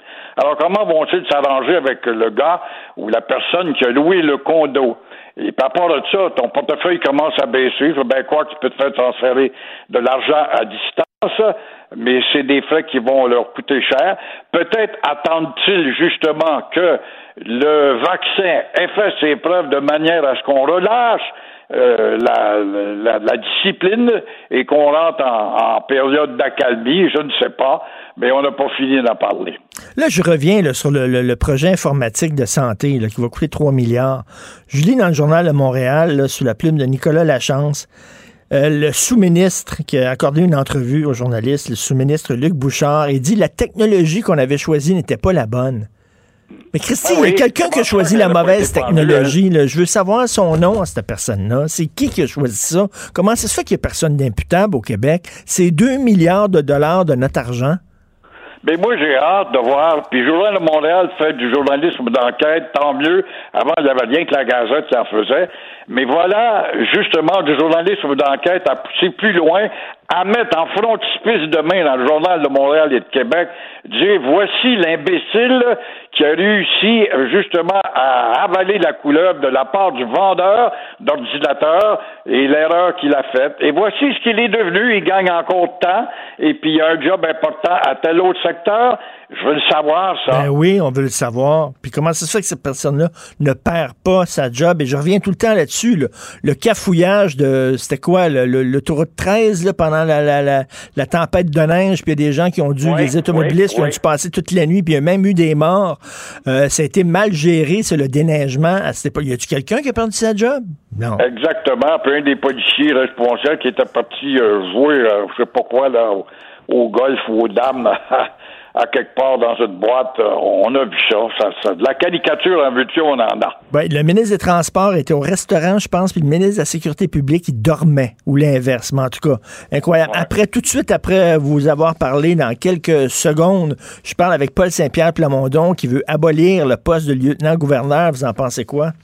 C'est intéressant parce qu'on peut dire, ben oui, mais il relève un défi impossible, surtout que Pauline Marois, quand elle est au pouvoir en 2012, elle s'est fait rabrouer pour abolir justement le poste de lieutenant-gouverneur. Bon, c'est pas une fortune, c'est quelques millions, mais évidemment, si on abolissait le gouverneur général, ce serait quand même près de 50 millions. Mais euh, faut-il rappeler qui avait bloqué euh, le Parti québécois, qui avait intentionné ça en 2012 C'est nul autre que la CAQ et le Parti libéral. Et c'est là que Paul Saint-Pierre Plamondon, le chef non élu, est très habile. Il n'est pas au pouvoir, il n'y a pas encore de, de circonscription, mais il fait un bon job, il n'y a pas de doute, en enjoignant ses députés de dire j'allais déposer une motion. Parce que l'idée est belle. Avec, euh, il sait fort bien que ça ne sera pas adopté.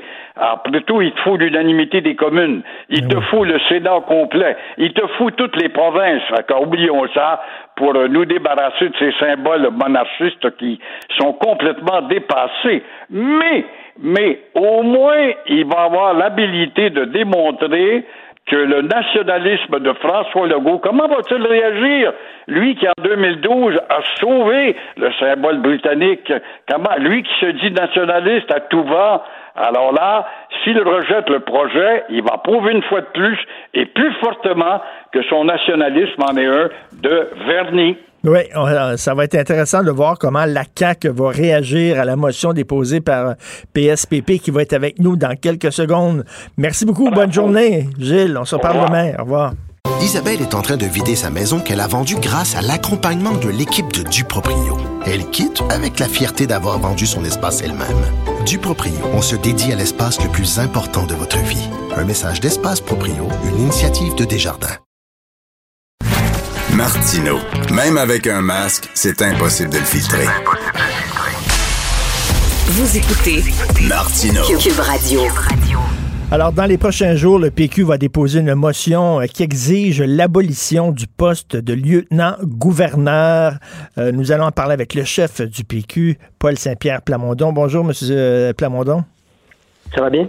Ça va très bien, mais d'abord, avant de parler de la monarchie, jeudi dernier, euh, lors de son point de presse euh, qui euh, devait parler de la lutte à la pandémie, François Legault a profité du temps d'antenne que les médias lui allouaient pour vanter les réalisations de son gouvernement, pour parler de ses promesses électorales en éducation, en culture, etc. Ça a duré plusieurs minutes. Moi, ça m'a assez choqué. Vous, quelle est votre réaction face à ça? Parce que c'est pas là pour ça, c'est pas là pour vanter le gouvernement, ces points de presse. -là. Oui, j'ai eu la même réaction, mais je suis content que tu aies soulevé le point parce que ça a lieu, cette confusion entre le marketing politique et la santé publique, ça a lieu depuis plusieurs mois. Mm. Et là, c'est une première fois, je pense, que ça a sauté au visage d'une bonne partie de la population. Mais nous, quand euh, ça fait plusieurs mois qu'on dénonce que la santé publique, ça devrait être distinct des messages politiques, c'est qu'on se rend compte que il y a de l'électoralisme dans chaque sortie, c'est-à-dire que les points de presse servent à montrer le bon côté de la médaille des décisions du gouvernement, mais donne pas nécessairement l'heure juste, donne peu d'espace aussi aux journalistes et aux partis d'opposition pour qu'on puisse remettre en question. Euh, souvent, le, discours venant du gouvernement, c'est qu'aussitôt qu'on soulève une interrogation, c'est parce qu'on divise. C'est pas le temps de diviser, il faut tous demeurer unis. Donc, mhm. j'étais content que tu soulèves la question est-ce que c'est normal qu'un point de presse de santé publique serve à parler de ses engagements électoraux, du fait qu'on va remplir ses promesses puis faire sa propre promotion? Espérons que le gouvernement va corriger le tir, mais j'insiste sur le fait que c'est loin d'être la première fois qu'ils font ça. Même chose avec leur budget de publicité. Et ça, j'imagine, ben, ça met l'opposition en furie en disant, ben, nous autres, on n'a pas ce temps d'antenne-là, parce que, bon, là, euh, tous les réseaux leur donnent justement l'opportunité de parler aux Québécois et qui profitent de ça, euh, d'avoir du temps d'antenne comme ça. Et ça vaut cher, c'est important, ça, pour soudainement faire de la petite politique. Et là, c'était pas, pas François Legault, le premier ministre de tous les Québécois, qui parlait, c'était François Legault, le chef de la CAQ. C'est exactement ça. Puis malheureusement, euh, tant que le gouvernement aura le monopole de ces points de presse-là, puis on comprend la population de les écouter parce qu'on veut savoir on s'en va où avec la pandémie, mais euh, il y aura des risques d'abus tant qu'on donnera autant d'espace, toute la patinoire euh, au gouvernement. Ça n'empêche pas les partis d'opposition de faire leur travail, de faire des propositions. Des fois, on fait des gains. Mais je, je te cacherai pas que j'ai hâte de revenir dans une démocratie normale où les journalistes ont le temps, où les ministres doivent répondre aux questions, où les partis d'opposition ont du temps de glace relativement comparable à celui du gouvernement. Donc, euh, ça va venir. Je, Parce que oui, là, les médias posent des questions, mais c'est le rôle aussi des partis d'opposition. Vous êtes élus pour ça et on a très hâte dans la, reprise des travaux parlementaires qui va dès demain en personne. Euh, ça se fait en, présentiel. Dieu que j'ai ça, en personne.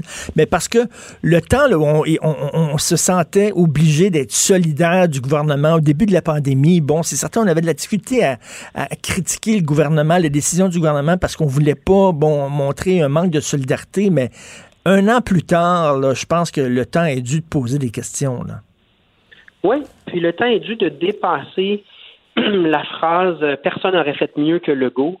Attendez, là, il y a d'autres provinces canadiennes qui sont dans des contextes similaires, il y a d'autres pays dans le monde. Puis, quand une opposition remet en question une décision du gouvernement, ben, il n'est pas trop tard pour changer d'idée, corriger le tir. C'est arrivé plusieurs fois au cours des derniers mois. Donc, remettre en question, là, c'est pas juste chialer, c'est aussi donner la chance de corriger le tir. je te donne un exemple concret. On a plein de tests rapides. Tout le monde les utilise ben dans le monde. Nous autres, on les garde dans notre entrepôt. Euh, ben, c'est le genre de questions qu'on a le droit de poser, euh, des suivis qu'on a le droit de faire en se disant, mais est-ce que c'est normal ce qui se passe en ce moment? Euh, et c'est notre travail, il faut que ce soit fait. Mais vivement le retour à la joute démocratique. donc, alors, motion qui va être déposée dans les prochains jours pour demander l'abolition du poste de lieutenant-gouverneur. Est-ce qu'on peut faire ça au Québec? Bien, on va le faire. Donc, euh, on va commencer par une motion, puis ensuite un projet de loi. La question que tu poses, elle est pertinente parce que, aux dernières nouvelles, on fait toujours partie du Canada. Hmm. Et le Canada a une constitution qui date de 1867, un vieux document désuet, archaïque, mais surtout très colonialiste. C'est le résultat d'une conquête euh, politique puis d'une domination britannique. On le sent partout dans le document. Et on nous dira, nous, Québécois, ben là, vous n'avez pas le droit de faire ça sans le consentement de toutes les autres provinces. En d'autres mots, ce qu'on va nous dire, c'est vous n'avez pas le droit, point. C'est nous autres qui décidons. Puis si vous, vous voulez faire vos propres choix au Québec, on ne vous laissera pas. Il y a des arguments à faire valoir. Donc, si on se rend au projet de loi, parce que nous, on veut déposer un projet de loi pour abolir la monarchie au Québec, il y aura des arguments à faire valoir si les tribunaux euh, veulent casser la volonté démocratique des Québécois. Mais moi, je pense que l'époque où est-ce qu'on s'exprimait même pas comme Québécois sur des choses consensuelles comme par exemple ce gaspillage d'argent-là à travers les gouverneurs généraux puis le, lieutenant-gouverneur général, tous les Québécois ou presque sont d'accord sur le fait que ça n'a pas de sens. Ben, faisons une loi parce que l'Assemblée nationale sert à représenter ce que la volonté des Québécois. Puis ensuite, on se tournera vers le fédéral, puis on, ira plus loin. Parce que, là, le Québec, les, Québécois faisaient comme si, bon, on n'a pas le choix, là, on peut rien faire, on est poigné avec ça. Donc, vous, vous dites non, on peut faire quelque chose. On va faire quelque chose, on peut plus accepter les absurdités venant du fédéral comme quelque chose d'immuable. On a, moi, comme l'équipe de parlementaires, à mon avis, n'a pas à faire taire les Québécois, alors que la volonté des Québécois, c'est d'abolir ça. Ben, il faut donner, il faut être un porte-voix, il faut dire haut et fort ce que les Québécois veulent. Puis ensuite, le fédéral viendra casser nos lois avec ses documents de 1867 puis toute son héritage. En fait, en fait, en fait vous voulez prouver, vous voulez prouver par l'absurde que le, Québec n'est pas libre de ses choix au sein de la, Constitution canadienne. Ça ou gagner mes, batailles, parce qu'on on mettra les meilleurs constitutionnalistes québécois, qu'on fera valoir des arguments sur le fait qu'on n'a jamais signé 1982 la, la, la, réforme de la Constitution. En fait, on, techniquement, d'un certain point de vue, on ne fait pas partie du Canada. Le fait qu'on a un droit à s'autodéterminer comme peuple qui est prévu dans les convention internationale, puis que c'est très anormal qu'un document issu du colonialisme britannique nous empêche de s'autodéterminer.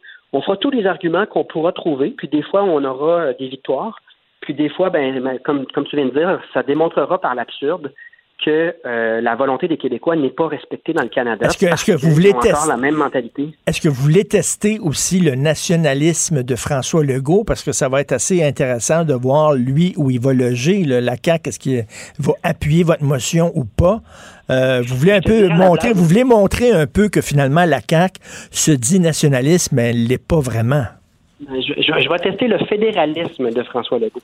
Parce que la CAQ, là, le vrai mot pour les décrire, c'est fédéraliste il croit, puis il répète aux gens sans arrêt que ça marche, le Canada. Il s'agit de faire des demandes, puis on les obtient des gros gains. J'arrête pas de faire des blagues avec ça, c'est parce que c'est ce que François Legault nous, répète en chambre tout le temps, là, les gros gains. Il n'y en a pas de gros gains. C'est l'enfer. c'est durant cette pandémie-là, ça aura été que des refus. Le fédéral nous nuit. Et euh, sur des questions là, euh, fondamentales comme la loi 101, on a vu euh, les délais, mais on voit aussi le financement de Dawson qui va de l'avant. Ce gouvernement-là agit en bon vieux gouvernement fédéraliste. Puis oui, tu as raison, c'est une autre manière de tester c'est quoi le fédéralisme de François Legault? Est-ce que c'est d'aller euh, négocier quelque chose avec le Canada en sachant qu'il n'y a pas d'écoute du tout, ou est-ce que ça va être comme Philippe Couillard, Jean Charest, c'est que on, va mettre en dessous du tapis l'affaire. On va juste cacher à la population nos échecs pour pas payer le prix politiquement. Ça va être très intéressant. Oui, et François Legault il a fait un, comme un lapsus la semaine dernière. Tout le monde a mis la lumière là-dessus, là, euh, jeté les projecteurs là-dessus. Il, a parlé euh, d'un référendum gagnant, la possibilité d'un référendum gagnant. Et pour ben lui, ben donc pour lui, ça veut dire un référendum gagnant, c'est le oui qui gagne. Donc le Mathieu Bocoté était tout énervé en disant, ben là, ça montre que finalement, c'est un indépendantiste, François Legault. Vous en pensez quoi? Ben, il a été. Peut-être Mathieu s'est énervé un peu vite que ça veut dire pour l'avenir parce que faut pas oublier que euh, François Legault, pour fonder la CAQ, il a dû signer des gages de fédéralisme auprès d'un paquet de monde. Quand on regarde la constitution de son équipe, il y a plus de libéraux qu'il y a de péquistes dans ses ministres. Mm. Donc euh, là, l'idée que François Legault va renier tous les engagements qu'il a pris depuis la fondation de la CAQ, moi j'y crois plus ou moins, mais est-ce qu'au fond de lui-même, François Legault est un fédéraliste ou un indépendantiste? En tout cas, si un jour, dans 20 ans, vous me voyez renier tout ce que je suis en train de te dire là, là c'est que soit que j'ai eu une lobotomie ou soit qu'il y a quelque chose que j'ai pas compris, là, mais on ne consacre pas des décennies de sa vie en action politique pour ensuite oublier complètement pourquoi on était en politique. Et là, François Legault, je me mets à sa place, puis je me sentirais moi aussi très frustré d'être euh, eh ben. devant un gouvernement Trudeau aussi intransigeant, aussi méprisant, aussi peu euh, volontaire par rapport au Québec. Donc, je me mets à la place de François Legault. Là, il se couche pas le soir en se disant hey, je suis donc content d'être fédéraliste. Hmm. C'est impossible. Non, non, on voit qu'il n'embrasse pas le Canada. Mais là, on va voir, il dit que le Québec tatoué sur le cœur, on va voir si c'est un tatouage qui part au lavage.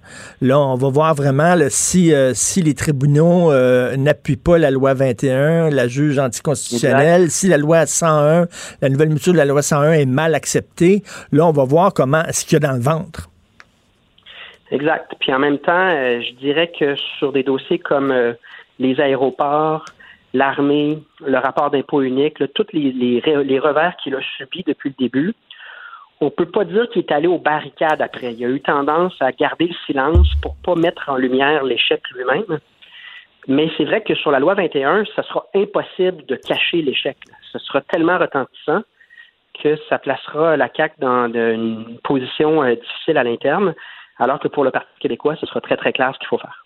En tout cas, j'ai hâte de voir comment il va réagir à votre motion pour nous euh, débarrasser du poste de lieutenant-gouverneur et bon retour aux travaux parlementaires. Moi, je vais avoir les deux pieds sur le pouf avec une bière dans la main puis un popcorn. Je vais regarder ça comme le retour du Canadien. Ça, va être, ça va, j'ai très hâte que la démocratie revienne au Québec. Merci Paul Saint-Pierre Plamondon. Merci. Salut. Martino, ne ratez plus rien. Cette émission est aussi disponible en podcast dans la bibliothèque balado de l'application ou du site cul.radio. La chronique argent. Une vision des finances pas comme les autres. Alors, nous parlons d'économie avec Yves Daou, directeur de la section argent du Journal de Montréal, Journal de Québec. Bien sûr, aujourd'hui, Yves, tout le monde parle de ce projet informatique miraculeux, 3 milliards de dollars qui va nous faire oublier les ratés de l'ancien projet. Écoute, je savais pas que l'État québécois était si riche que ça. On en a-tu de l'argent? Ah, on en a des projets, puis rappelle-toi quand même qu'on a investi beaucoup dans des projets informatiques qui, euh, souvent, les coûts ont explosé. le, cas de RENIR, qui est un système de télécommunication entre les services policiers qui avait été euh, dénoncé. Mais ce qui est plus inquiétant par rapport à toute la question des systèmes informatiques, tu as vu le bureau d'enquête la semaine dernière qui euh, a démontré que le FBI avait coincé un pirate informatique québécois ben qui avait 35 millions à différentes organisations en attaquant euh, les réseaux. Or, ce matin, dans notre section euh, argent, l'AMF euh, est vraiment préoccupé par la hausse des cyberincidents au Québec. écoute, l'AMF a été avisé de 22 cyberincidents en, en l'année dernière comparativement à 8 en 2019. Imagine-toi avec le télétravail qui s'est multiplié. Là. Donc, on va voir de ces incidents-là de plus en plus. Puis, je te rappellerai l'autorité des marchés financiers. Là, eux autres, là, ils surveillent les institutions de dépôt comme les banques, ils surveillent les assureurs, etc. Mais ils ne surveillent pas les, les entreprises tu sais, de commerce de détail, les Mmh. géants qu'eux autres ont accès à nos données. Là, tu sais, eux autres, ils surveillent, mettons, euh, les compagnies d'assurance. La semaine dernière, euh, il y a eu Promotuel Assurance, là, qui a perdu des données, euh, qui a touché 5 000 employés, euh, actuels et passés, puis des retraités de cet assureur-là de Québec. Euh, des données qui ont disparu, ils ont, ils ont été gelés pendant un mois, pas de système téléphonique, pas de système informatique. Là. Donc, euh, ces, ces, attaques-là euh, continuent à se multiplier. Et ce qui est fascinant, c'est que tu sais qu'actuellement au Québec, euh, une entreprise n'a pas l'obligation de divulguer publiquement un vol de renseignements personnels ou d'incidents de sécurité. Ah, ça, ça, ça j'en reviens pas. Ça, j'en reviens pas, là. Puis, bon, on a une, euh, on a une commission de la protection de la vie privée. Là. Il y a eu un projet de loi qui a été déposé, la 64, qui prévoit de modifier ça, mais c'est toujours pas adopté. Là. Donc, euh, fait que je pense que ça va être bien, bien important de qu'on en arrive à, à être plus transparent quand les données personnelles des gens Ben oui. disparaissent, là, qu'on puisse euh, les, les aviser. Et il y a même un sondage qui, euh, qui est sorti ce matin, là, ce qui est fascinant, d'une d'une entreprise qui s'appelle Novipro, qui était faite avec euh, le groupe Léger. Là. 21% des entreprises qui ont subi des attaques là, mentionnent que ça vient d'un de leurs employés à l'interne. Ben ouais, un employé qui est en maudit, qui est frustré, qui n'a pas eu l'augmentation de salaire qu'il voulait ou la promotion qu'il voulait, puis là, il décide, lui, de faire un vol de données. Donc, une fois sur cinq, ça vient de l'interne.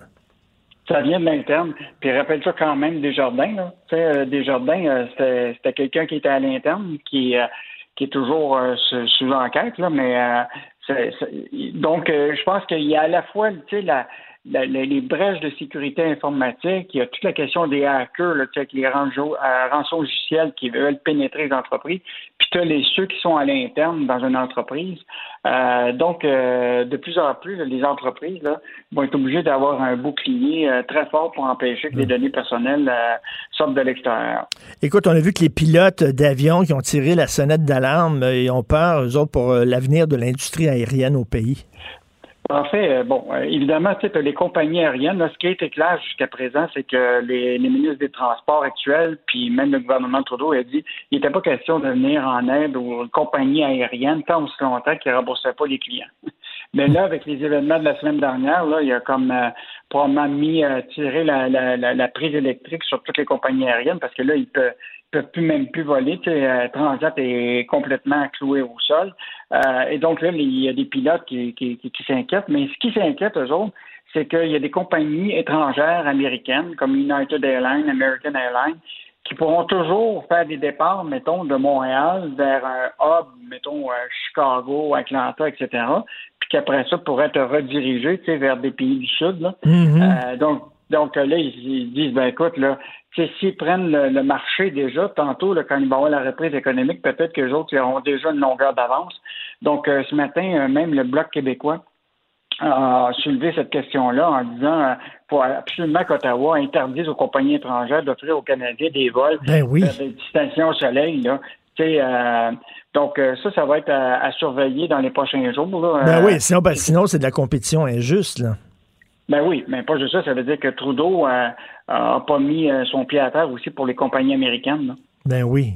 Je- que, euh, ça va être à, à surveiller, mais là, tu sais, l'aide aux, aux compagnies aériennes, là, euh, peut-être que là, ça va venir, là, parce que euh, là, la, la preuve, c'est que même avec les subventions salariales aux employés, là, euh, ça n'a pas l'air insuffisant. Là.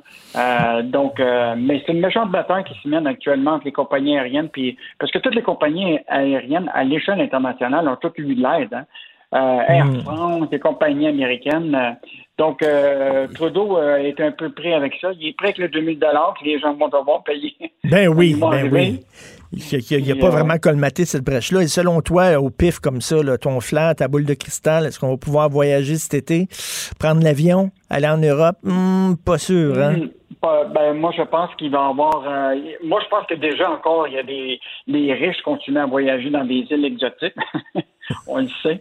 Mais euh, pour le commun des mortels, euh, moi, je pense pas que ça va reprendre de, de, de sitôt. À moins d'avoir ce que de plus en plus je lisais le magazine Le Point ce, ce, ce week-end. Oui. Ils parlent tous du fameux passeport euh, de, de vaccin. là. Autrement Oui. dit, tu, tu as, un passeport, c'est étampé, tu as, eu le vaccin, puis tu es comme protégé. Est-ce que ça, ça sera la, la carte de visite qui va être qui va permettre aux gens de, de voyager? Il y a beaucoup de discussions sur cette idée d'un passeport vaccinal là, qui pourrait être euh, donné aux gens qui, se va- qui se font vacciner. là. Oh boy, un deuxième été sans voyager à l'extérieur. oh boy, je pense que je vais aller prendre un petit gin tonic un peu plus tôt aujourd'hui. Merci beaucoup, Yves. Salut. Salut. À demain. À demain, Yves Daou.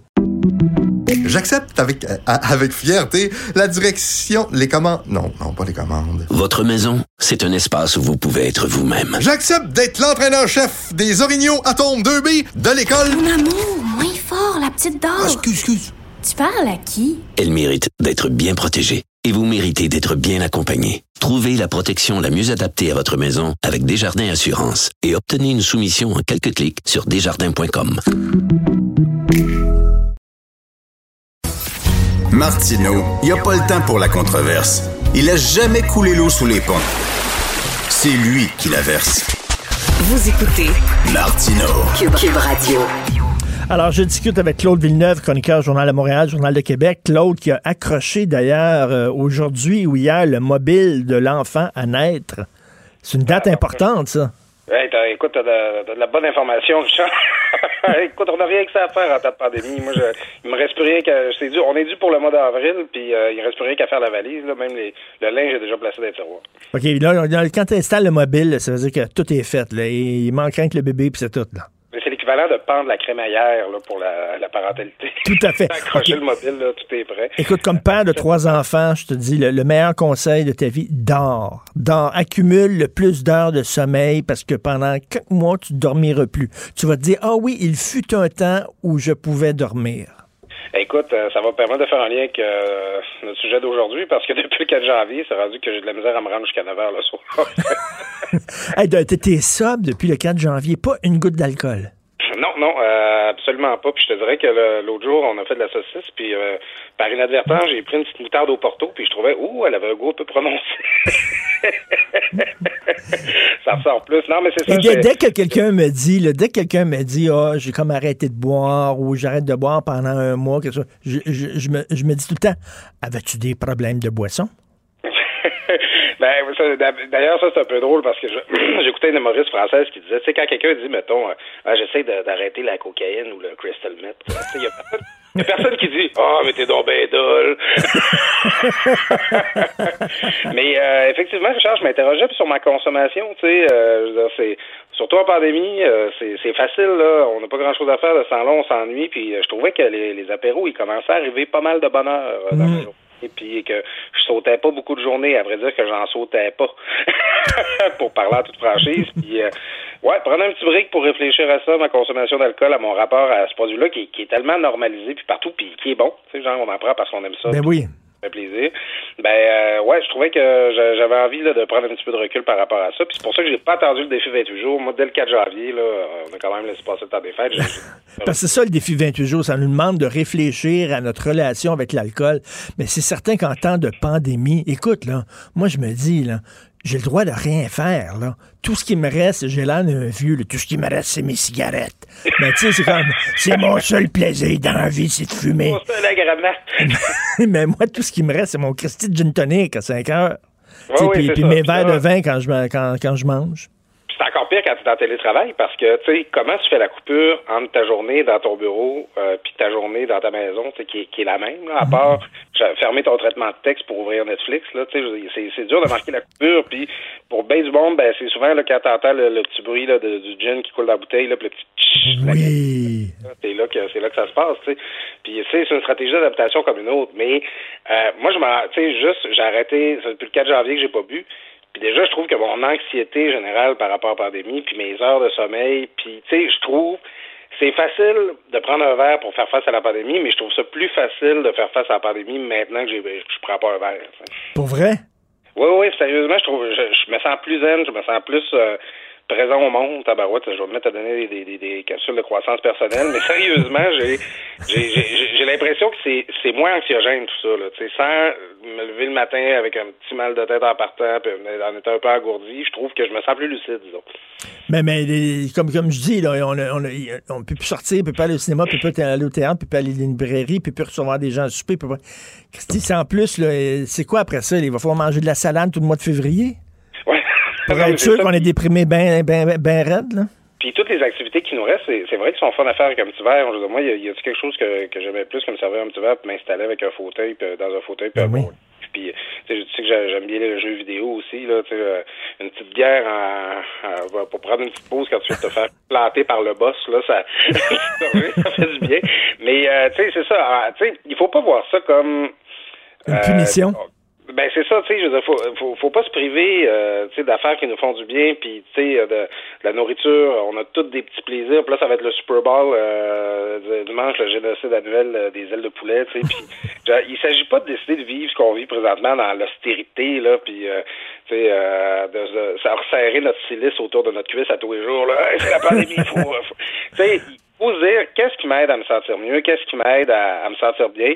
Puis, euh, tu sais, je pense pas là, que, que c'est tout le monde là, qui a besoin ou qui devrait là, prendre une pause d'alcool dans ce contexte-là. Mais je te dis qu'à l'usage, euh, ça fait quand même du bien. Euh, j'ai pas l'intention de faire ça de manière permanente, mais pour l'instant, euh, ça me je, je- je suis très bien avec mon choix, puis je trouve que ça, ben, mes, mes journées sont plus faciles à passer à travers.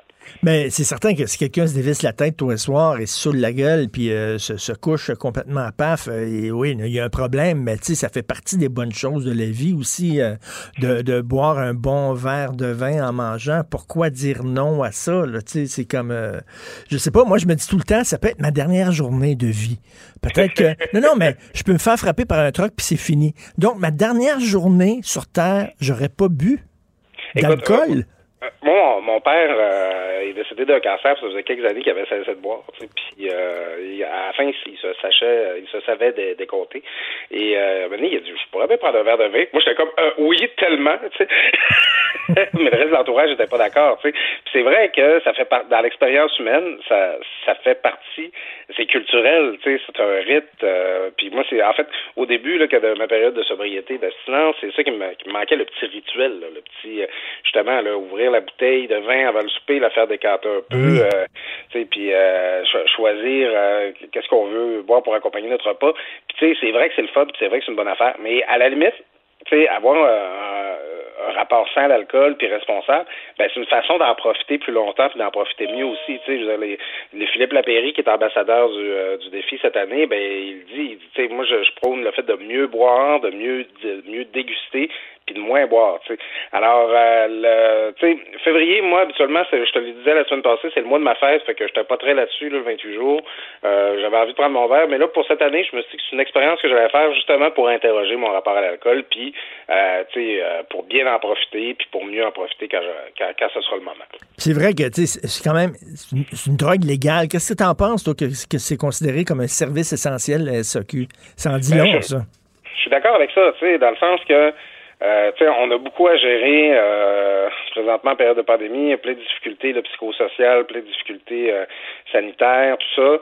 Euh, on voudrait pas euh, se, que- se ramasser avec euh, tout le Québec en sevrage en même temps, là, tu sais, euh, que ce soit là, de- non, non, mais c'est- vrai que c'est une tension de plus. Puis, euh, euh, tu sais, j'en parlais avec une intervenante qui me disait que, euh, tu sais, en termes de réaction euh, au sevrage ou à la cessation, l'alcool, ça peut pas aussi pire que l'héroïne. là. Tu sais, c'est c'est quand, quand tu as une consommation régulière soutenue, puis elle n'a pas besoin d'être extrême. Quand ton corps est habitué d'avoir cette substance-là euh, en permanence, euh, puis que tu, tu l'en prives, euh, tout d'un coup, il peut faire un méchant saut. Moi, je, c'est, c'est niaiseux, mais là où je l'ai plus ressenti, c'est sur le sucre.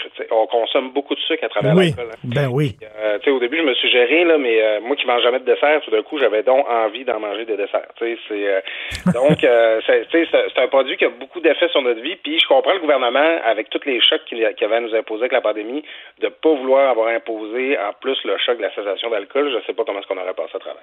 Écoute, moi, s'il ferme la SAQ, m'a dit, je, je vais boire les bouteilles de parfum de ma blonde. Euh, ben, ma, ma, ma mère qui travaillait en je, je, fais un retour sur ma famille maintenant que j'arrête de boire. Ma mère qui travaillait en CHSLD, elle disait ça des, des patients âgés un peu confus qui avaient euh, qui avaient eu des problèmes d'alcool dans leur vie, qu'il fallait cacher les bouteilles de peroxyde puis les bouteilles d'alcool à friction parce qu'ils tombaient là-dedans sans trop le savoir. Euh, la substance, là, elle a, elle a un appel très fort, même pour quelqu'un qui n'a pas une, dépendance ou qui n'est pas, euh, qui, qui pas un ivrogne fini. là. Non, mais c'est vrai que c'est- c'est facile. C'est une solution facile. On est stressé, on est angoissé. Ah ouais, la petite bière, puis le petit verre de vin, puis un deuxième, puis un troisième. C'est vrai que c'est une pente, des fois, qui peut s'avérer extrêmement glissante. Et c'est bien qu'à un moment donné, tu te ressaisisses et puis tu dis, wow, c'est c'est quoi, là? comment ça se fait que je bois autant ou euh, faire attention? Donc, ne serait-ce que pour cette prise de conscience-là, le défi 28 jours euh, était intéressant. Mais toi, depuis le 4 janvier, écoute, t'es mon héros quand même. là. Moi, je vais être là. Je veux, je veux que tu te filmes la, la- la- première gorgée de vin que tu vas prendre à, à- à la, à la- à la fin de ta période de sobriété. Je sais pas si t'as déjà vu l'épisode des Simpsons, Richard, où euh, il parle de l'Irlande là, autour de 1000 euh, au- à- après Jésus-Christ. là, C'est une société super moderne, super futuriste, là, avec des vaisseaux spatiaux. Puis puis là, tout d'un coup, quelqu'un arrive et dit J'ai inventé la bière Une heure plus tard, c'est comme devenu un monde préhistorique. Tout est Alors, Peut-être que ça va ressembler à ça dans ma maison après mon premier verre. Moi, je pense que tu vas prendre une gorgée puis tu vas être complètement paf. Euh, Merci, Claude. Alors, continue euh, ton, ton défi personnel. Merci, on se reparle demain. Salut. Bonne semaine, Richard. Joignez-vous à la discussion. Appelez ou textez le 187 Cube Radio 1877 827 2346.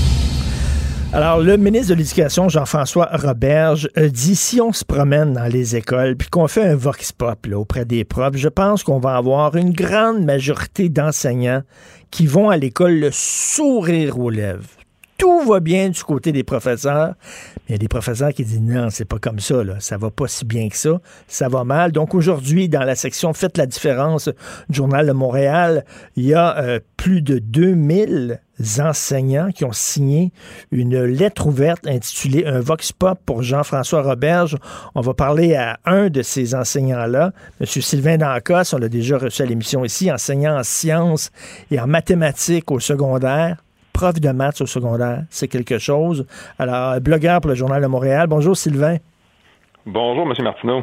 Bon, qu'est-ce qui se passe? Là? Ça, ça vous a, ça vous a piqué au vif toute la gang là, qui a dit là, ils sont contents, ils vont, ils, ils vont travailler le matin en, en chantant siffler, en travaillant. La la la la la la la. Euh, ouais, c'est beau, hein? Des fois, on- je me le demande. Des fois, je me pose la question. Là, je me dis, est-ce que, est-ce que euh, mon ministre de l'Éducation, c'est le pyromane en chef ou est-ce que c'est le capitaine de l'équipe des licornes? Des fois, je me, on se pose la question, là, gentiment, là. euh, puis c'est ça. Non, en lisant ça, honnêtement, euh, puis on le dit très bien dans la lettre. Là, oui, on a le sourire parce qu'on aime notre métier. Oui, on a le sourire parce que si on aime ce métier-là, c'est grâce à nos élèves. Donc ça, oui, ça nous donne le sourire. Mais après ça, quand on commence à parler de d'autres sujets, là, on, trouve pas ça si drôle que ça. Puis on, trouve parfois que, le ministre est dans un monde parallèle. Donc, je ne sais pas si c'est de l'aveuglement volontaire ou pas. Là, la question euh, reste en suspens, mais disons que ça nous a rendu de mauvaise humeur. Puis, on a écrit une lettre euh, avec trois collègues. Je remercie d'ailleurs euh, Luc Papineau, Mathieu Bernière et Sylvain Bérubé. Parce que des fois, bon, il y en a qui, qui trouvent ça difficile à cause du devoir de loyauté, puis certains sont un peu craintifs de sortir publiquement. Mais on a quand même eu une réponse euh, au-delà de nos attentes. Là. On était rendu à 2100 signataires, euh, co-signataires euh, ce matin tôt. Là. Donc, euh, ça a eu un impact majeur. Je trouve que c'est un beau vox pop. Je pense que la réponse est assez claire. Merci. Mais là, le danger de ça, là. Parce que euh, Sylvain, là, tu, tu- tu le sais, là, les gens, les- les leaders syndicaux de profs, là, les, leaders syndicaux des syndicats de profs, ils chialent tout le temps, ils sont jamais contents de ça. On a tout le temps l'impression que les profs sont tout le temps en train de chialer, mais tout le temps, tout le temps, tout le temps. C'est pas un danger, ça, de dire en, plus cette lettre-là, là, ça n'a pas de bon sens, ils vont dire qu'un encore en train de chialer. Ouais, ben oui, il y a toujours un risque. là, à un moment donné, euh, si on se plaint pas, je vois pas qui est-ce qui va se plaindre. Là. Puis moi, il y a quelque chose qui m'agace honnêtement là, euh, qui, qui, c'est l'éléphant dans la pièce. Là, puis on dirait, comme je disais tantôt, que certains font de l'aveuglement volontaire. Là, mais les conditions de travail sont intimement liées aux conditions d'apprentissage. Puis il me semble que ça prend pas un, doctorat là en physique quantique pour comprendre ça. Plus les conditions de travail vont être bonnes, ben plus les conditions d'apprentissage vont être bonnes aussi. Puis ça, tout le monde va bénéficier. Euh, nous, notre message, on a essayé qu'il soit positif. Donc, euh, le but, c'était pas de chialer pour chialer, mais le but, c'est de dire, écoutez, il y a peut-être certaines choses à régler, puis il faut, faut pas faire semblant que tout va bien. Euh, il y a des choses qu'on doit régler. Cela dit, c'est sûr que la gestion sanitaire amplifie les problèmes. Puis je pense que la, la, gestion sanitaire amplifie les problèmes dans plusieurs domaines. Ce qu'on constate, ben, c'est que les, les, le système public a été laissé de côté pendant des, des, années, des années, des années. Puis là, ben, on a le boomerang qui nous revient en pleine face. Là. Mais mettons, mettons Sylvain, tu as trouvé une, une, une, une, petite lanterne, là, voyons, une petite lampe. Une petite lampe, tu as frotté la lampe, puis un génie qui est sorti. C'est moi. OK? Moi, je suis Aladdin.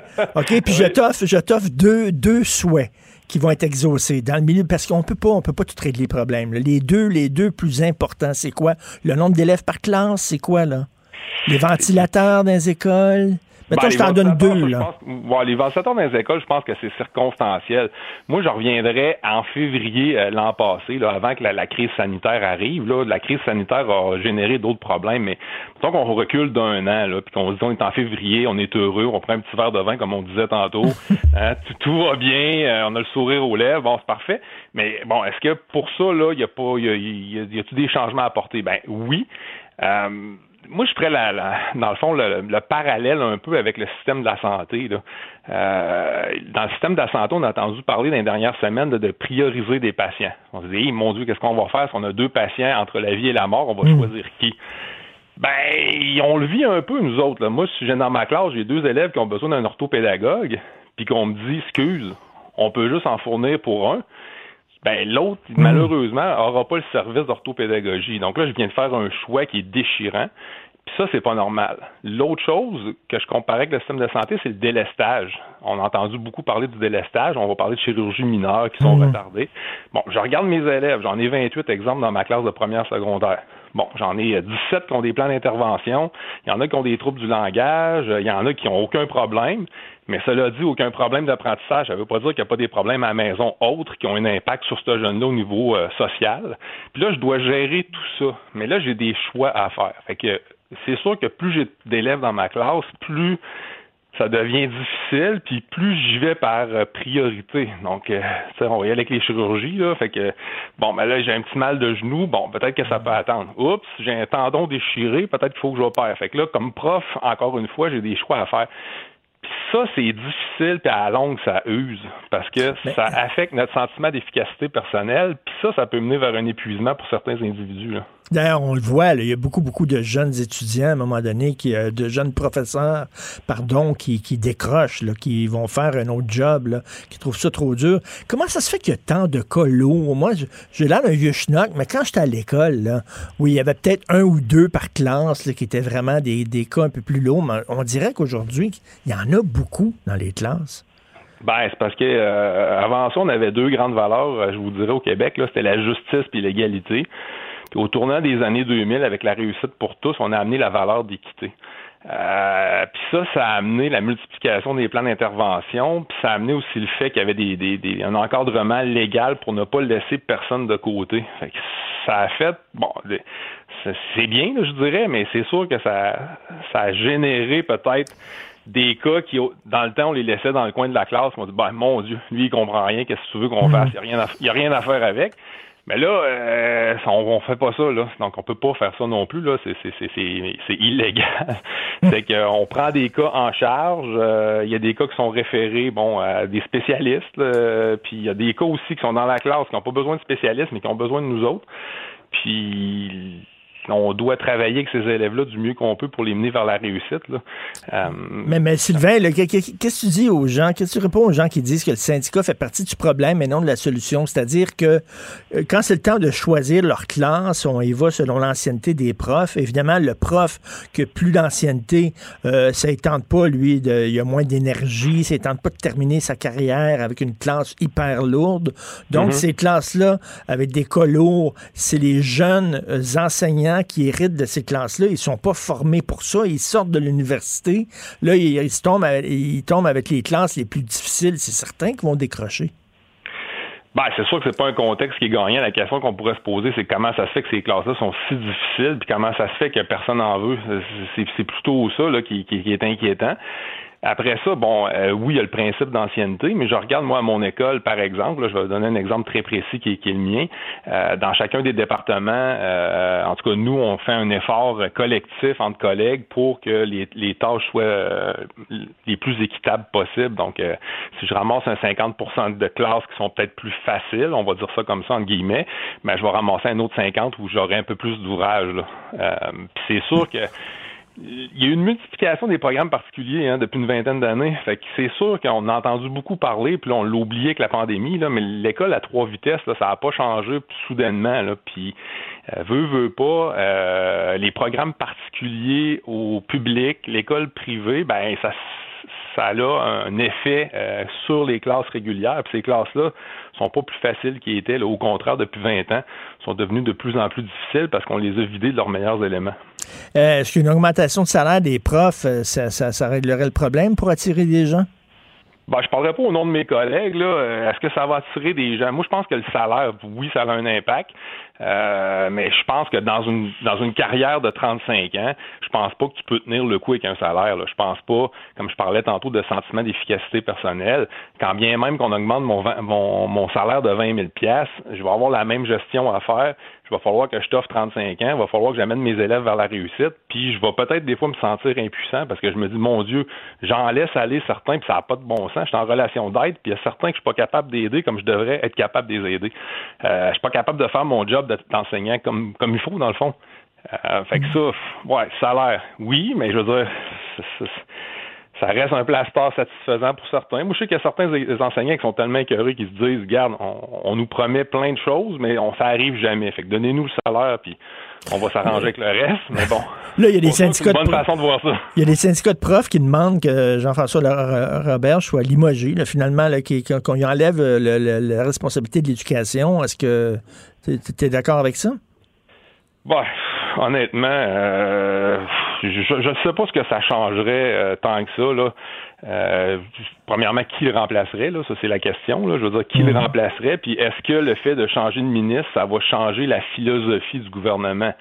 Moi, je pense que ça va rester à peu près la même philosophie, avec à peu près les mêmes mandats, puis la même ligne directrice. là. Euh, moi, ce que j'aimerais de M. Robert, c'est qu'il soit un peu moins euh, condescendant et suffisant. Déjà, ça aiderait pour le message, je vous dirais. Puis ça, au lieu d'allumer des feux, peut-être que bon, euh, il y aurait un peu de tison, mais il n'y aurait pas de gaz ces tisons. là. Et pourtant, on dit dans, dans le gouvernement que l'éducation est une priorité. hein. François Legault est un ancien ministre de l'Éducation. Jean-François Robert est un prof. Ouais, ben oui. c'est toujours des beaux discours, c'est toujours intéressant à entendre. Euh, bon, est-ce que le fait d'avoir été prof, ça nous permet d'être plus compétent comme ministre de l'Éducation? J'ai quelques exemples en tête en santé qui me font dire que c'est pas nécessairement toujours le cas. OK, alors, euh, je conseille aux gens de lire euh, ta lettre, là, une vox, un, un vox pop pour Jean-François Roberge dans le journal de Montréal, Journal de Québec, dans la section Faites la différence, puis c'est signé, comme je dis, par 2000, plus de 2000 enseignants. Merci beaucoup, Sylvain Nancos. Merci, bonne journée. La chambre de Léo a été rénovée par un entrepreneur recommandé par Renault Assistance. Il a tout pris en main pour laisser les parents s'extasier devant leur petit Léo. Renault Assistance, on se dédie à l'espace le plus important de votre vie. Un message d'Espace pour Brio, une initiative de Desjardins. Martino, souvent imité, mais jamais égalé. Vous écoutez Martino. Cube, Cube Radio. Alors, chaque lundi, je parle à l'essayiste et journaliste Jérôme Blanchet-Gravel. Euh, Jérôme, tu écris, entre autres, dans un magazine que, que j'aime beaucoup, un magazine français qui euh, s'appelle Causeur. Et je crois que tu as déjà écrit sur euh, ce que tu appelles le puritanisme alimentaire. Tu sais, il faut bien s'alimenter, il faut pas prendre trop d'alcool, il faut pas fumer, etc. Euh, toi, tu, le, le défi 28 jours du mois de février, vas-tu le suivre? Non, là-dessus, euh, on a eu des petits différends durant cette euh, pandémie qui n'en finit plus, Richard, mais là-dessus, je te suis à 100%. Je t'appuie donc dans ta débauche épouvantable.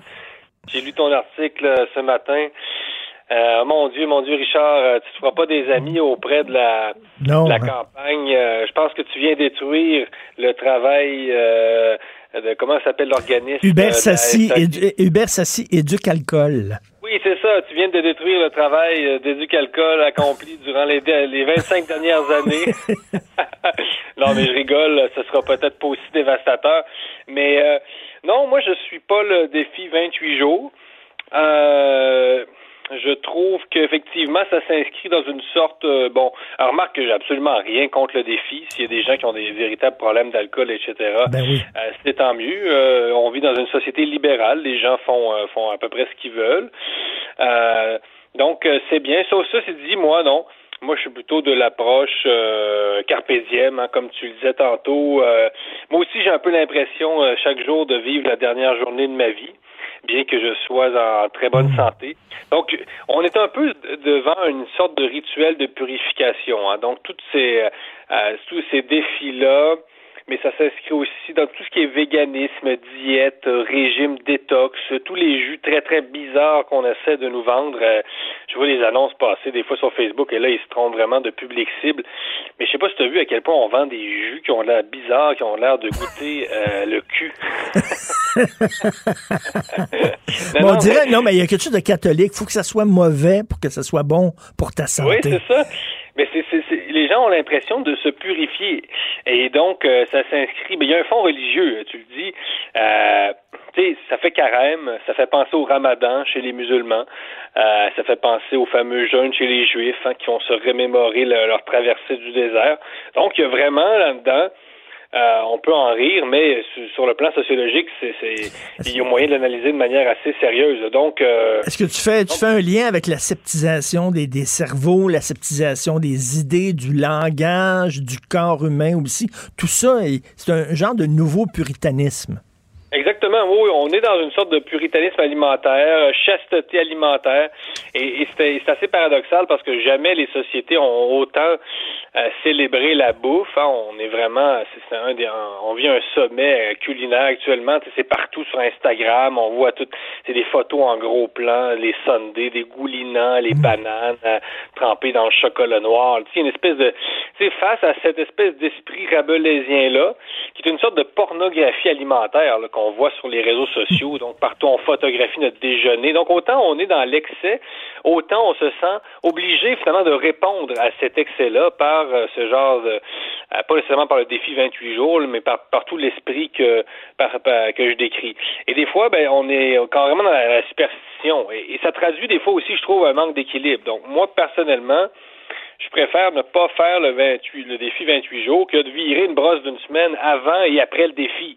Euh, non, non, mais il y a des Ben gens oui. qui fonctionnent comme ça. Là. Donc, pour moi, il y a des gens... Tu sais, je trouve pas que ça traduit toujours... hein, Tu sais, la personne qui te regarde, puis là, tu, tu trouves une canette de Coca-Cola à midi avec euh, avec deux, trois tacos, et là, la personne qui te regarde, là, mon Dieu, tu bois une canette de Coca-Cola, qu'est-ce que c'est que ça? Ben écoutez, là, euh, cette personne-là peut, euh, c'est la personne qui, qui fume un paquet par jour, hein, qui, qui dit ça. Des, des fois, là, c'est... Non, non, un peu l'équilibre, la modération a bien meilleur goût. Donc, je préfère étaler Ben oui, modérée. Tu sais, les, les- mettons, le, le, le, le, le- le- le- je sais pas, les- ils veulent taxer le fast-food, la malbouffe, là, sous prétexte que c'est mauvais, puis tout ça. De temps en temps, aller chez McDo, là, service à l'auto, là, euh, un, un quart de livre puis une frite, là, c'est bon en tabarnouche. Si, si tu manges tout le temps là, trois, trois fois par jour, t'as un problème. Mais de temps en temps, aller là avec un coke, quel est le problème? C'est ça, sinon tu crées comme des, des tabous et, et, des interdits. Donc, euh, les gens qui s'empêchent à tout prix constamment, je trouve pas que c'est sain. Ils sont plus dans une dynamique d'attraction-répulsion. Donc, tu sais, t'as le goût, tu te retiens, t'as le goût, tu te retiens, puis à un moment donné, bang, là, t'es boulimique. Et là, bon, après ton défi 28 jours, euh, là, tu te sens obligé de boire une 24 euh, le premier, euh, premier, 1er mars. On, on le sait qu'il y a des gens qui fonctionnent comme ça. Donc, euh, ça, m'amuse pas, ça, ça m'amuse, ça m'amuse beaucoup, là, tout ce, ce genre de. Ben, Est-ce que tu un mets ça aussi dans, de- dans, dans- tu le- le- ce qu'on appelle le virtue signaling? C'est-à-dire, c'est pas Ah, tout, ouais. c'est pas tout d'être vertueux. Il faut que tu montres aux gens que tu es vertueux. Tu sais, fait les gens là, qui font leur jogging puis veulent donc qu'on les voit en train de faire leur jogging pour montrer à quel point ils sont en forme ou ils font du vélo l'hiver. Il y a un côté, ah, regardez-moi, je fais du vélo l'hiver. Dieu que je suis en forme, je brave le froid. Des fois, tu as le goût de dire, come on. Non, c'est vrai que c'est clair que c'est pas une mauvaise hypothèse. On était un petit peu effectivement dans la vertu euh, ostentatoire là, pour ceux qui euh, qui vont étaler effectivement partout, qui font euh, ce fameux défi-là. Mais moi, je me suis toujours méfié des gens qui avaient l'air trop parfaits. Trop poli et tout ça, évidemment, on est courtois, là. Mais, mais je trouve que, au fond, moi, je trouve, que ça traduisait, tu sais, ça, ça traduisait moins d'équilibre que qu'une pensée équilibrée. Donc, tu sais, tu développes des péchés gourmands, des péchés éthyliques. tu sais, ça me fait penser, moi, c'est ça, là, aux interdits religieux. On est dans le néo-brahamisme. Dans le, après ça, il y a le véganisme. Là, ça, on dirait vraiment qu'on est dans une... ben, on est dans un mode de pensée hindou quasiment, le véganisme comme les brahmanes hindous, donc interdiction de manger des, des êtres vivants. et donc, euh, encore que tu peux toujours aussi mourir euh, mourir étouffé par ta carotte. Là. Donc, mais, euh, mais, tu sais, des, des, des, curés, là, des prêtres là, qui disaient, là, moi, je, je, je prône la chasteté, puis bon, je me masturberai même pas, puis j'aurai aucune relation sexuelle. Ils deviennent obsédés par le cul, mais totalement obsédés par le cul. Puis quand ils tombent là-dedans, c'est des orgies, puis tout ça, alors que euh, l'équilibre est bien mieux. Tout à fait. C'est pour ça que je dis qu'on est un peu dans dans la logique d'attraction-répulsion. Et il y a un lien aussi, là. Quand je dis chasteté alimentaire, c'est la chair, c'est le désir. En espagnol, la carne, c'est à la fois la chair et la viande, la viande et la chair. Donc, tu quand tu décides que euh, tu veux pas trop manger, etc. C'était un peu dans, cette retenue-là, dans cette espèce de chasteté, puritanisme. Hein, il, y a, un lien entre le désir et la bouffe, là. Donc, euh, je trouve qu'on est, euh, on sait ça, cette logique de, de cet appel à la rétention permanent ça ne traduit pas pour moi un, mm. grand équilibre et c'est psychologique et, parfois on est vraiment ça peut aller loin, tu sais, par exemple, euh, les séances de sudation, là, euh, tu, le sais, il y a des gens qui vont, qui vont aller se faire euh, suer, là. Oui. on peut, des gens qui vont aller, ben, c'est dans des espèces, plus que dans des saunas, là, mais ils vont se, se couvrir de, de couverture pour se purifier le plus possible. Il y a des gens qui sont déjà morts. Donc, si tu pousses même cette logique-là, au bout, à l'extrême, évidemment, les, les, gens du défi 28 jours vont pas se rendre là du tout, là, mais si tu pousses cette logique-là, euh, ben c'est à l'extrême, ben ça peut même être dangereux pour ta santé. Là, il y a des gens euh, et, l'autre bout du spectre, même on peut parler d'une certaine forme d'anorexie, tout ça. Donc, il faut faire attention dans notre volonté d'être équilibré. Soyons équilibrés dans notre volonté de l'être, équilibré. Et euh, écoute, deuxième sujet, en terminant, il y a des gens qui disent la pandémie montre l'échec de la mondialisation, c'est le retour de l'État-nation, etc. Toi, t'es pas si optimiste. Ben non, parce que euh, je trouve qu'au contraire, c'est sûr qu'il y a un retour des frontières, évidemment, un retour des États, un, retour du, du, du, pouvoir des États, et ça, c'était vraiment inespéré dans un monde où c'était finalement les grandes corporations et, les, les, institutions supranationales qui régnaient, là, un peu comme l'Union européenne, puis tout ça. Mais on n'a jamais été finalement euh, aussi mondialisé tant qu'à moi que depuis qu'on est qu'on reste euh, les yeux rivés sur nos écrans.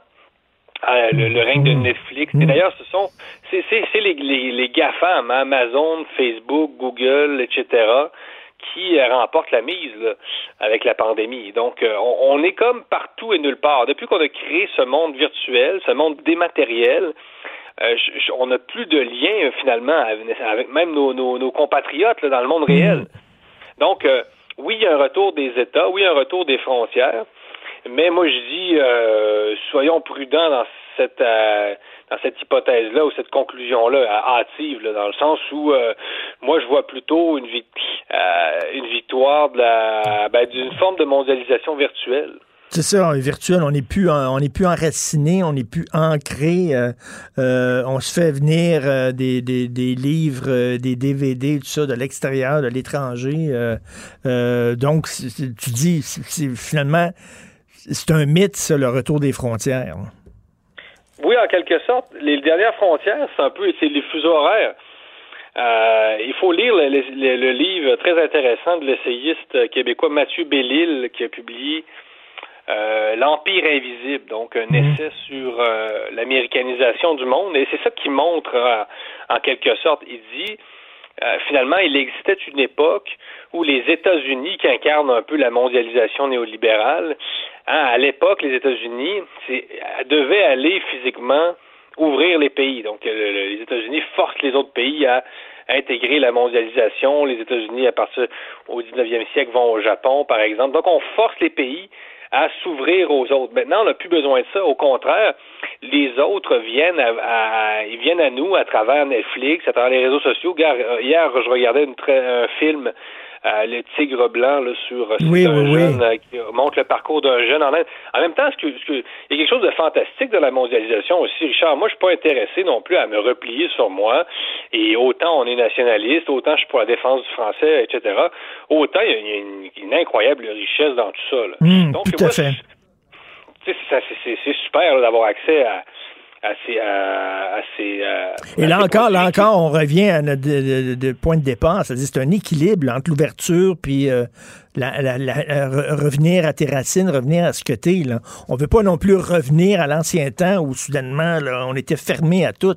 Donc, on prend les bons côtés de la, mo- la mondialisation, mais on prend les bons côtés de l'enracinement aussi. Là. Il s'agit Tout pas à de- fait. Et on fait partie de la diversité aussi. Euh, supprimer notre culture, du moins contribuer à disparaître, c'est pas non plus un gain pour la diversité mondiale. hein. Donc, si on veut participer aussi à cette euh, à ce grand bain de, de, de, multiculturalisme planétaire d'une certaine façon, ben il faut pas non plus euh, contribuer à notre propre disparition culturelle. Donc, question d'équilibre, mais mais c'est ça, c'est juste pour tempérer certaines analyses un peu pressées qui disent oui, c'est sûr, bon, le retour des nations. Bon, euh, disons qu'on on retournera pas au nationalisme du 19e siècle, là, tu comprends? On va vers quelque chose de nouveau et on est plutôt nationaliste euh, sur Facebook. hein. Vive l'équilibre en tout. Merci beaucoup, Jérôme Blanche-Gravel. Bonne semaine. Bonne semaine. bye. Mes récompenses Sonic, c'est le programme qui désire exaucer tous tes souhaits. C'est simple. Plus tu utilises ta carte du programme Mes récompenses Sonic durant les mois de mars et d'avril, meilleures sont tes chances de remporter 5000 dollars pour réaliser tes plus grandes folies. Visite l'une de nos stations Sonic et comble tes envies. Joignez-vous à la discussion. Appelez ou textez le 187 Cube Radio 1877 827 2346. Le, le commentaire de Mathieu Boccoté, dépensé pas comme les autres. Alors, Mathieu, Stephen Guilbeault, le ministre du patrimoine, nous concocte une loi pour lutter contre les discours haineux dans les médias sociaux et ça t'inquiète. Oui, ça m'inquiète terriblement parce que je trouve que s'il y a un concept aujourd'hui, un terme, et j'ai cette euh, vilaine manie d'avoir le, le, souci de la précision des termes qu'on utilise, surtout quand il justifie une lutte contre euh, pour euh, restreindre la liberté d'expression, ce qu'on appelle discours haineux. Et j'aimerais y répondre en donnant l'exemple d'un débat qu'il y a eu en Écosse, qu'il y a encore en Écosse aujourd'hui, autour d'une volonté de lutter aussi contre les propos haineux. OK. C'est une loi qui a été portée par le ministre Oumza, qui est portée en fait par le ministre Oumza Yousaf, qui est le ministre de la Justice en Écosse, et qui considère que lui, il faut lutter contre les propos haineux partout. Il faut lutter pour- contre les propos haineux partout, ça veut dire quoi? Ça veut dire même dans les maisons. Même dans les maisons, ça veut dire dans les conversations privées, il devrait être possible si on entend dans, un souper, dans, une rencontre, des propos qui euh, passent sous le, qui passent pas le test des propos haineux, eh bien, euh, ou des propos tolérables, on devrait pouvoir les dénoncer.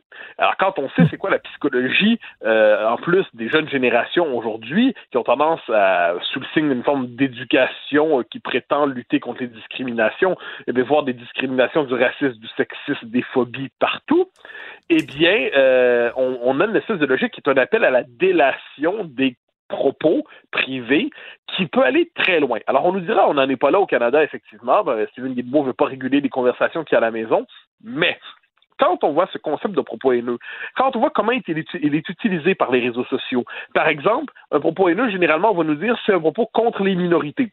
Mais l'inverse n'est pas possible, parce que la majorité, elle, ne pourrait pas être victime, entre guillemets, de propos haineux.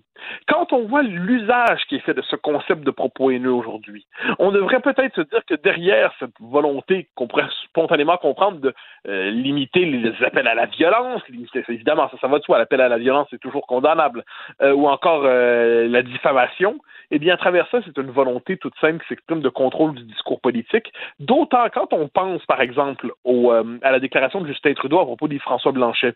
Euh, on peut penser ce qu'on veut de ce qu'a dit Yves-François Blanchet à propos du ministre fédéral, euh, euh, je perds son nom au moment de le dire, El Gabra, je crois.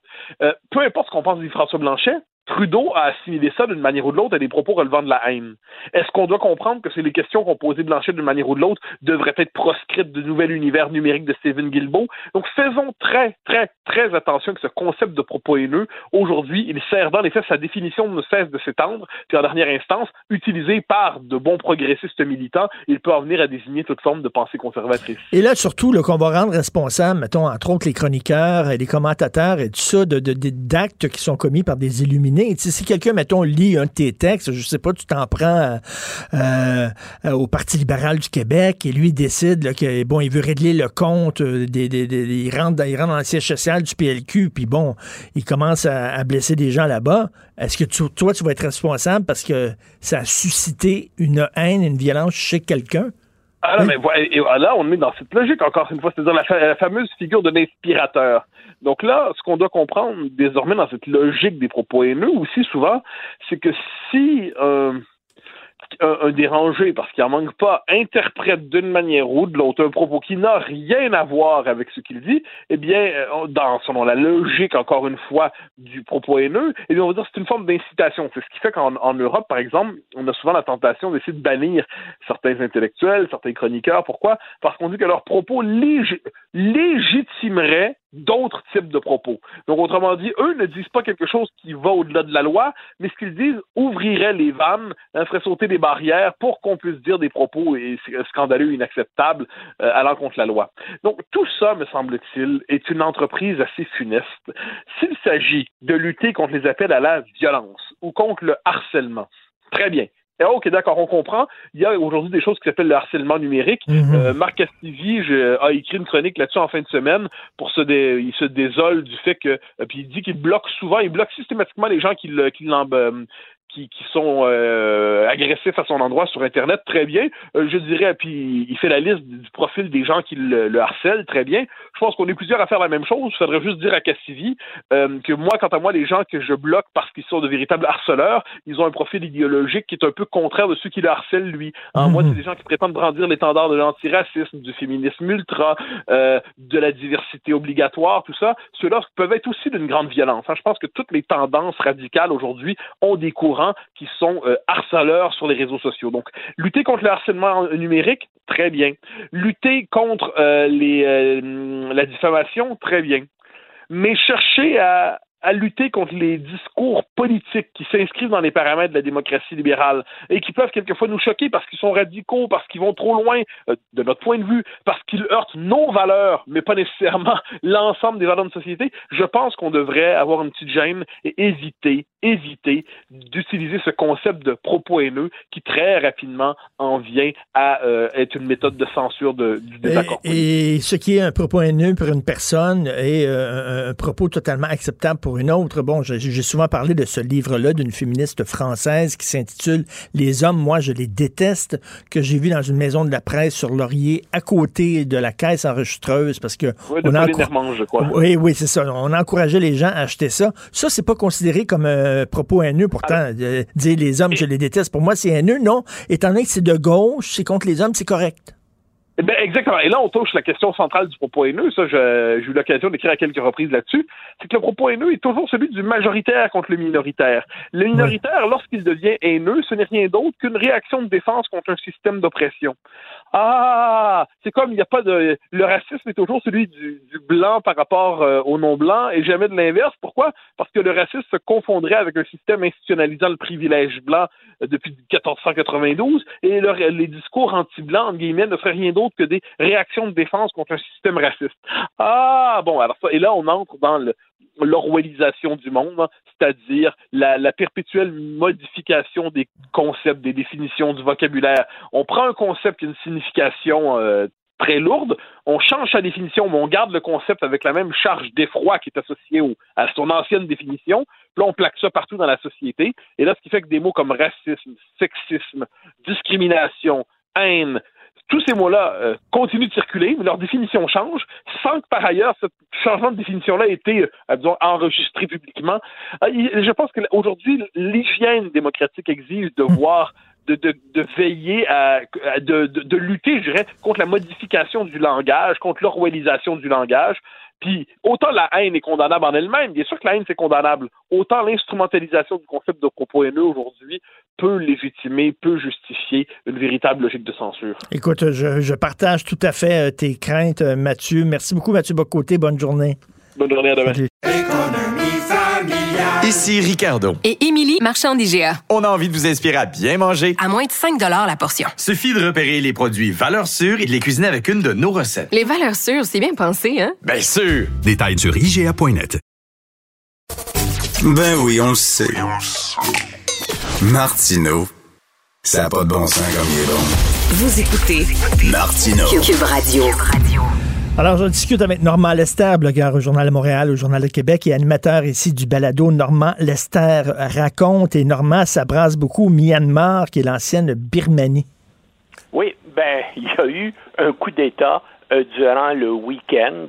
Euh, la personne qui exerce les fonctions de présidente, Aung San Suu Kyi, qui, elle a été arrêtée et emprisonnée par les militaires qui reprennent le pouvoir.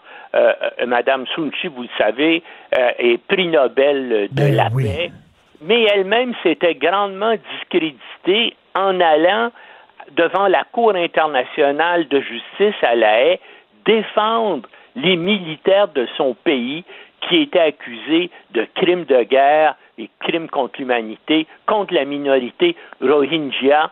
Euh, euh, euh, plus euh, de 750 000 d'entre eux avaient dû retrouver refuge au Bangladesh. Puis, bien sûr, ce sont ces militaires-là qui mettent Madame Aung San Suu Kyi en prison actuellement. Il faut dire que depuis 30 ans, elle a passé au moins 15 ans en résidence surveillée chez elle parce que les militaires avaient peur parce qu'elle gagnait des élections avec des majorités euh, mirabolantes. Et, mais là, elle a fait un deal avec eux et puis elle exerce le, le pouvoir depuis le début euh, des années 2010 et puis elle accepte les exactions que les militaires euh, commettent. Ben, c'est ça, euh, le, Normand, Luc Besson, le réalisateur français, a fait un film sur elle, puis il la présente comme une sainte. Là.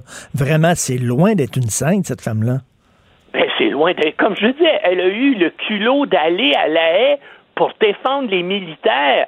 Et puis donc, il y a des journalistes étrangers de l'agence Reuters et des journalistes birmans qui ont écrit des articles pour dénoncer les, la répression terrible des Rohingyas, puis elle a dénoncé ces, ces, ces journalistes-là. Hein. Elle s'est mise corps et âme au service Ben de oui. l'armée. Et là, l'armée l'emprisonne de nouveau, mais il y a eu des élections au mois de novembre qu'elle a gagné massivement, là, les deux chambres, massivement à 80% Elle a eu des votes. Et puis, devinez ce que les militaires y ont fait? Ils ont fait comme Donald Trump. Ils ont dit, hey, cette élection-là, là, ça a été volé, tout ça. Et puis, bien sûr, ils reprennent euh, le pouvoir. Mais il faut dire que dans le malheureux pays euh, du Myanmar, euh, qui est, un- qui est une ancienne colonie britannique qui a obtenu son indépendance en 48, les militaires ont exercé le pouvoir pour une grande majorité euh, euh, du temps. C'est un pays là, de 54 millions d'habitants euh, pris entre la Thaïlande, la Chine, l'Inde et le Bangladesh, avec des dizaines de minorités ethniques, ce qui fait que le pays est en constante guerre civile contre une ou l'autre de ces minorités-là. C'est un pays assez, assez tragique, mais et là, ben voilà, les militaires reprennent le pouvoir qu'ils exercent euh, depuis euh, c'est euh, c'est eux qui exercent le, euh, le pouvoir généralement, puis là, ben, ils ont décidé de le reprendre. Qu'est-ce qu'ils vont faire? Ils vont probablement modifier la Constitution comme ils font chaque fois quand ils reprennent euh, le pouvoir, puis ils vont s'assurer, de toute façon, quand ils sont pas au pouvoir, c'est eux qui dictent la politique euh, du pays. En tout cas, le film de Luc Besson, ça a été fait en 2011. Ça s'intitule The Lady. Et c'est une vision, mais à l'eau de rose de cette femme-là, qui est loin d'être irréprochable. Écoute, est-ce qu'on assiste à un genre de printemps arabe euh, euh, en Russie? Est-ce que soudainement, cette contestation contre Poutine va, va devenir plus importante, tu penses? Écoute, Ben là, l'ampleur qui sont en. C'est, euh, c'est absolument euh, assez. C'est complètement vaste, là. On parle de centaines de villes en Russie, Wow. de la mer Baltique à Vladivostok, où il y a des, euh, euh, des manifestations, hein, des, des milliers de personnes encore en fin de semaine là, ont été arrêtées. Puis euh, tu as vu les scènes très, très brutales à la télévision là, de la répression. Et ça prend un, un- un- un drôle de courage en Russie pour descendre euh, dans la rue parce que quand tu vas en prison, tes droits démocratiques puis tes droits de citoyen, c'est pas tellement respecté. Maintenant, est-ce que c'est assez pour déstabiliser euh, Poutine? Que peut faire Joe Biden? Qu'est-ce qu'on peut faire ici en Occident pour aider le courageux Navalny qui est retourné en Russie alors qu'il savait qu'elle allait euh, être arrêté et l'opposition euh, euh, démocratique, hein, disons-le, les sanctions là, qui ont suivi l'annexion de la Crimée en 2014 n'ont pas eu grand effet. Euh, moi, je pense qu'il faut faire attention que les sanctions, plutôt que viser des sanctions générales contre le pays qui pourraient nuire au peuple russe, il faudrait prendre des sanctions contre les oligarques, les multimilliardaires là, qui font partie de l'entourage de la clique de Poutine. Par exemple, on pourrait dire, ils le font. Tous ces gens-là n'ont pas le droit de voyager à l'étranger, puis n'ont pas le droit d'investir en Occident. Mais ça, les Anglais hésitent parce qu'une bonne partie de ces bandits russes-là, de ces oligarques-là, font affaire sur la place financière de Londres. On parle, ça vaut des dizaines de milliards de dollars. Et c'est pour ça que les Anglais hésitent toujours quand il faut prendre des mesures contre ces gens-là. Et c'est, et, et- et c'est la seule façon, d'après moi, d'avoir une influence. Si ces gars-là sont pris qu'ils peuvent pas aller sur leur yacht géant en Méditerranée, qu'ils peuvent pas aller dans, leur- dans leur villa sur la côte d'Azur ou euh, en, en Italie, ça, ça pourrait les embêter. Et Normand, j'ai lu quelque part que Poutine serait l'homme le plus riche au monde parce que lorsqu'il est arrivé au pouvoir, il, il y avait des, des industries qui étaient nationalisées. Il les a vendues euh, pour une bouchée de pain à, à des amis en, en échange d'un- d'un- d'une d'une ristourne, d'un pourcentage des profits qu'ils vont faire avec ça. Ça a l'air qu'il est riche, incroyable. Ben moi, j'ai entendu le chiffre, là, c'est pas 34 milliards de dollars que j'ai entendu comme chiffre. Mais tu as vu Et son palace? sûr, là, euh, je peux, je peux pas donner une source là-dessus, mais j'ai entendu ce chiffre-là. Et on a vu le vidéo de Navalny, justement, qui a mis en onde sur le, le château qui s'est fait. Écoute, Sagar à côté là, des démarrais, c'est un cabanon. oui, exactement. Oui, oui. Ah oui, il faut ombrage au démarrer, là. Mais bien sûr, il met pas ça à son nom. C'est au nom de personnes, euh, à travers des fondations et des amis, des, euh, euh, des sociétés d'investissement dans des paradis fiscaux. Hein. C'est sûr que tout ça est pas au nom de Vladimir euh, Poutine, mais effectivement, en tout cas, Forbes et plusieurs autres considèrent que c'est un des hommes les plus riches du monde. Et là, qu'est-ce qui se passe aux, États-Unis? Le, le Grand Orange euh, changé d'avocat? Ben oui, ça c'est extraordinaire. Hein? On, on- on est à peu près à neuf jours là, du début de son procès euh, pour euh, destitution. Puis là, en fin de semaine, il se débarrasse de ses cinq avocats. Sais-tu pourquoi? Parce que il voulait que toute la défense soit axée sur le fait que les élections ont été volées par les démocrates. Il voulait que ces avocats-là, ça soit ça leur principale défense, qui contestent pas la constitutionnalité de la, de la procédure parce qu'il n'est plus au pouvoir. Il voulait que ces gens-là répètent constamment Trump s'est fait voler l'élection par les démocrates et puis donc tout ça est injuste. Mais les avocats qui sont un peu lucides ont refusé de procéder de cette façon-là. Donc, il s'est débarrassé d'eux, puis là, il a engagé deux avocats qui sont des gens euh, qui sont prêts à tout euh, pour avoir de la, euh, de la publicité. Par exemple, il y a un d'eux, Bruce euh, lorsqu'il était procureur de la, de la poursuite, qui a refusé de poursuivre Bill Cosby en disant que c'était impossible de le faire condamner. Et son successeur, lui, a réussi avec succès à mettre Cosby en prison. L'autre avocat que, que dont Trump a réservé les services, qui s'appelle David Schoen, eh bien lui, euh, euh, Jeffrey Epstein, c'est l'homme qui aimait les petites filles, Ben oui. euh, avait retenu ses services pour le défendre, mais Epstein a préféré se suicider, se pendre en prison avant son, avant son procès. Et puis, Sean était aussi l'avocat de Roger Stone, vous savez, l'homme qui se déclare lui-même le spécialiste des coups de Ben cochon oui. pour Donald Trump, mais lui aussi, il n'y a pas eu de procès parce que euh, Trump, bien sûr, l'a fait pardonner. Et, et Alors- Normand, alors, ça en- va être un cirque. Ben oui. Ça va être un cirque là, quand ça va commencer la semaine prochaine. Là. En, en- en terminant, Normand, j'ai lu dans The Guardian qu'il y a un journaliste qui est en train de sortir un livre, qui va sortir un livre bientôt. C'est les confessions d'un espion russe qui dit que euh, Donald Trump est, euh, est un, un espion dormant pour la Russie depuis 40 ans. Moi, ça me ça me surprendrait pas. C'est sûr qu'il faut que Poutine ait quelque chose sur lui pour le faire chanter. Sinon, son comportement est inexplicable durant toute sa, euh, sa présidence. Et Trump sait depuis les années 80 qu'il veut investir euh, en, en Russie. Ben, Maintenant, c'est ça, donc il, a qu'un été- jour- il aurait été recruté par le KGB dans les années 80. Il travaillerait pour le, le service de contre-espionnage russe depuis 40 ans. Je sais pas si c'est vrai, là. mais- ça, ben, il s'agit de voir euh, dans quelle mesure, puis qu'est- qu'est-ce qu'on a sur lui pour le faire chanter.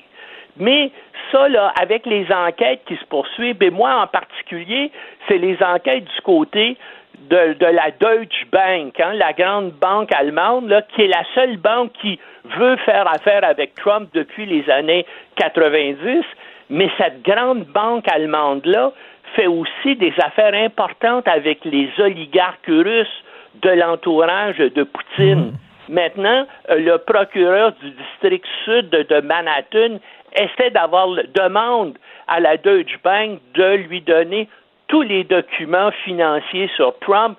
Trump actuellement est devant les tribunaux depuis déjà un an pour essayer de bloquer ça, mais je pense que un jour, ça va aller en Cour suprême, puis la Cour suprême va donner au procureur de New York accès à ces documents-là.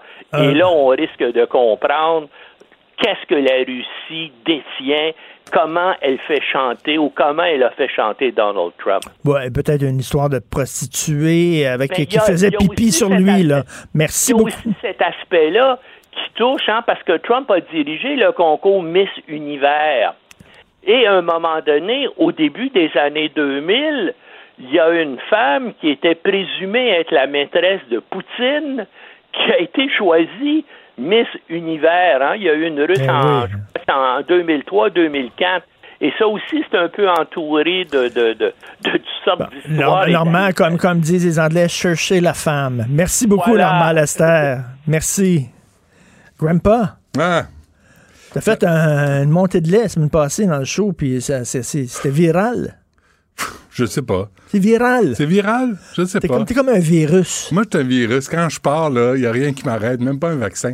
Non, c'est pas ça. Moi, c'est tout ce que je disais, c'est arrêtez de nous faire la leçon. On le sait ce qui est bon pour nous et ce qui est mauvais pour Tu as nous. été dur avec Vincent. Avec qui? Avec Vincent non, Dessureau. c'était un numéro qu'on faisait ensemble. Tu as été dur. Mais non, il, me relançait. Il, il savait très bien que j'étais de l'huile sur le feu, puis il riait. Le prenez pas ça au premier niveau. Pour l'amour du Christ, prenez pas ça au premier niveau. C'est pas... Le niveau intellectuel dans les médias, c'est pas toujours Big Brother, là. Des fois, on peut comprendre un peu plus que ce qui est dit. penses? Ah, pour l'amour du ciel. Alors, tu me Euh, parles de quoi? On va, euh, on va recevoir un représentant de, des agences euh, de voyage tantôt euh, sur euh, ce qui se passe, le nombre de jobs que ça coûte, mais en même temps, sais, ceux qui sont partis en vacances malgré les avertissements du gouvernement fédéral, s'il vous plaît, et du gouvernement provincial, c'est pas une bonne idée, ben vivez avec, Ben puis oui. ravalez votre gomme, Ben puis oui. payez le 2000, puis on vous avait averti, puis là, tout à coup, on a un nouveau ministre des Transports qui a mis ses shorts. Fait que ça fait du bien. On parlera pas, on parlera pas sur eux autres. Non. Et euh, à 11h15, 11h30, on aura Jean-Marc Léger sur euh, le sondage. Qu'est-ce qui se passe dans... Le 2 des Québécois ont hâte de retourner en cours, tu sais, euh, euh, aux études. Là, tu dis, ils étaient pas tous en dépression, les étudiants? Mais oui. Fait que, il me semble que si t'es en dépression, t'as hâte de retourner, 2 Fait- Et à midi. Seulement 2% Ouais, ce que j'ai lu, il est Ok. devant moi. Et euh, James Hughes, qui est PDG de Mission Old Brewery, on parlait de la, la- la situation des itinérants. Tu sais, on en a parlé euh, quand on a euh, retrouvé euh, l'itinérant euh, gelé, mort. Mais là, tout à coup, on arrête d'en parler, puis on revient pas. Mais il y en a, il y en a un qui s'est fait poignarder ici, là, au bord de la rue. Ah ouais? Ouais. Euh, fait que, tu sais, la violence dans les refuges, c'est pas simple. La COVID, c'est pas simple. On va lui parler à midi. C'est c'est ce qui s'en vient. On- Puis là, ça? là, là, on est rendu, on nous dit, mettez un masque, mettez deux masques, mettez trois masques. Qui dit mieux? Quatre masques? Cinq masques? Scaphandrier? Tu sais, l'année passée, 30 janvier 2020, Ouais. euh, euh, Horacio Arda disait il ne faut pas porter le masque. Ah non. Il y a un an. Ah non, mais ah, la, la vie change. On- la- ça va tellement vite quand on est en pandémie. Ça pas Ah, c'est le hein? fun, là. Tu là, vite. tu restes chez vous, tu prends un Alors, c'est le, le nouveau Benoît maintenant, qui, qui est pas, rasé, pas- qui est rasé, qui a des belles chemises, qui Non, je arrive pas pas, rasé. C'est- je- je- qui arrive pas à- comme, un, comme un gars avec comme une un hache. pouilleux. Comme un Ouais, pouilleux. ouais c'est, euh, c'est mon nouveau look, mais pour euh, les trois prochains jours. Toi, c'est la semaine, tu bois pas, c'est ça? Moi, je bois pas quand j'ai pas le goût de boire. Puis moi, je bois quand j'ai le goût de boire. Puis je sais qu'il y a des limites à atteindre. Puis il faut faire attention à Ben notre oui. santé. Puis que tu prends pas un coup comme un cave. Puis tu, si t'as des mauvaises habitudes, tu essaies de, de les enrayer. Puis faites appel à votre intelligence. T'as pas besoin de curer pour te dire faites pas ci, puis faites pas ça. Fais pas ci, puis fais pas ça. Ci, Fais pas ça. Et je continue à étudier mes dossiers. On t'écoute, c'est gratuit Ah, toujours. Benoît, euh, merci beaucoup à Luc Fortin, Maude Boutet, Carl Marchand, à la recherche, euh, à la console, Jean-François Roy, Samuel Boulet. Et on se reparle demain, 8 h, et on écoute Benoît. Cube Radio.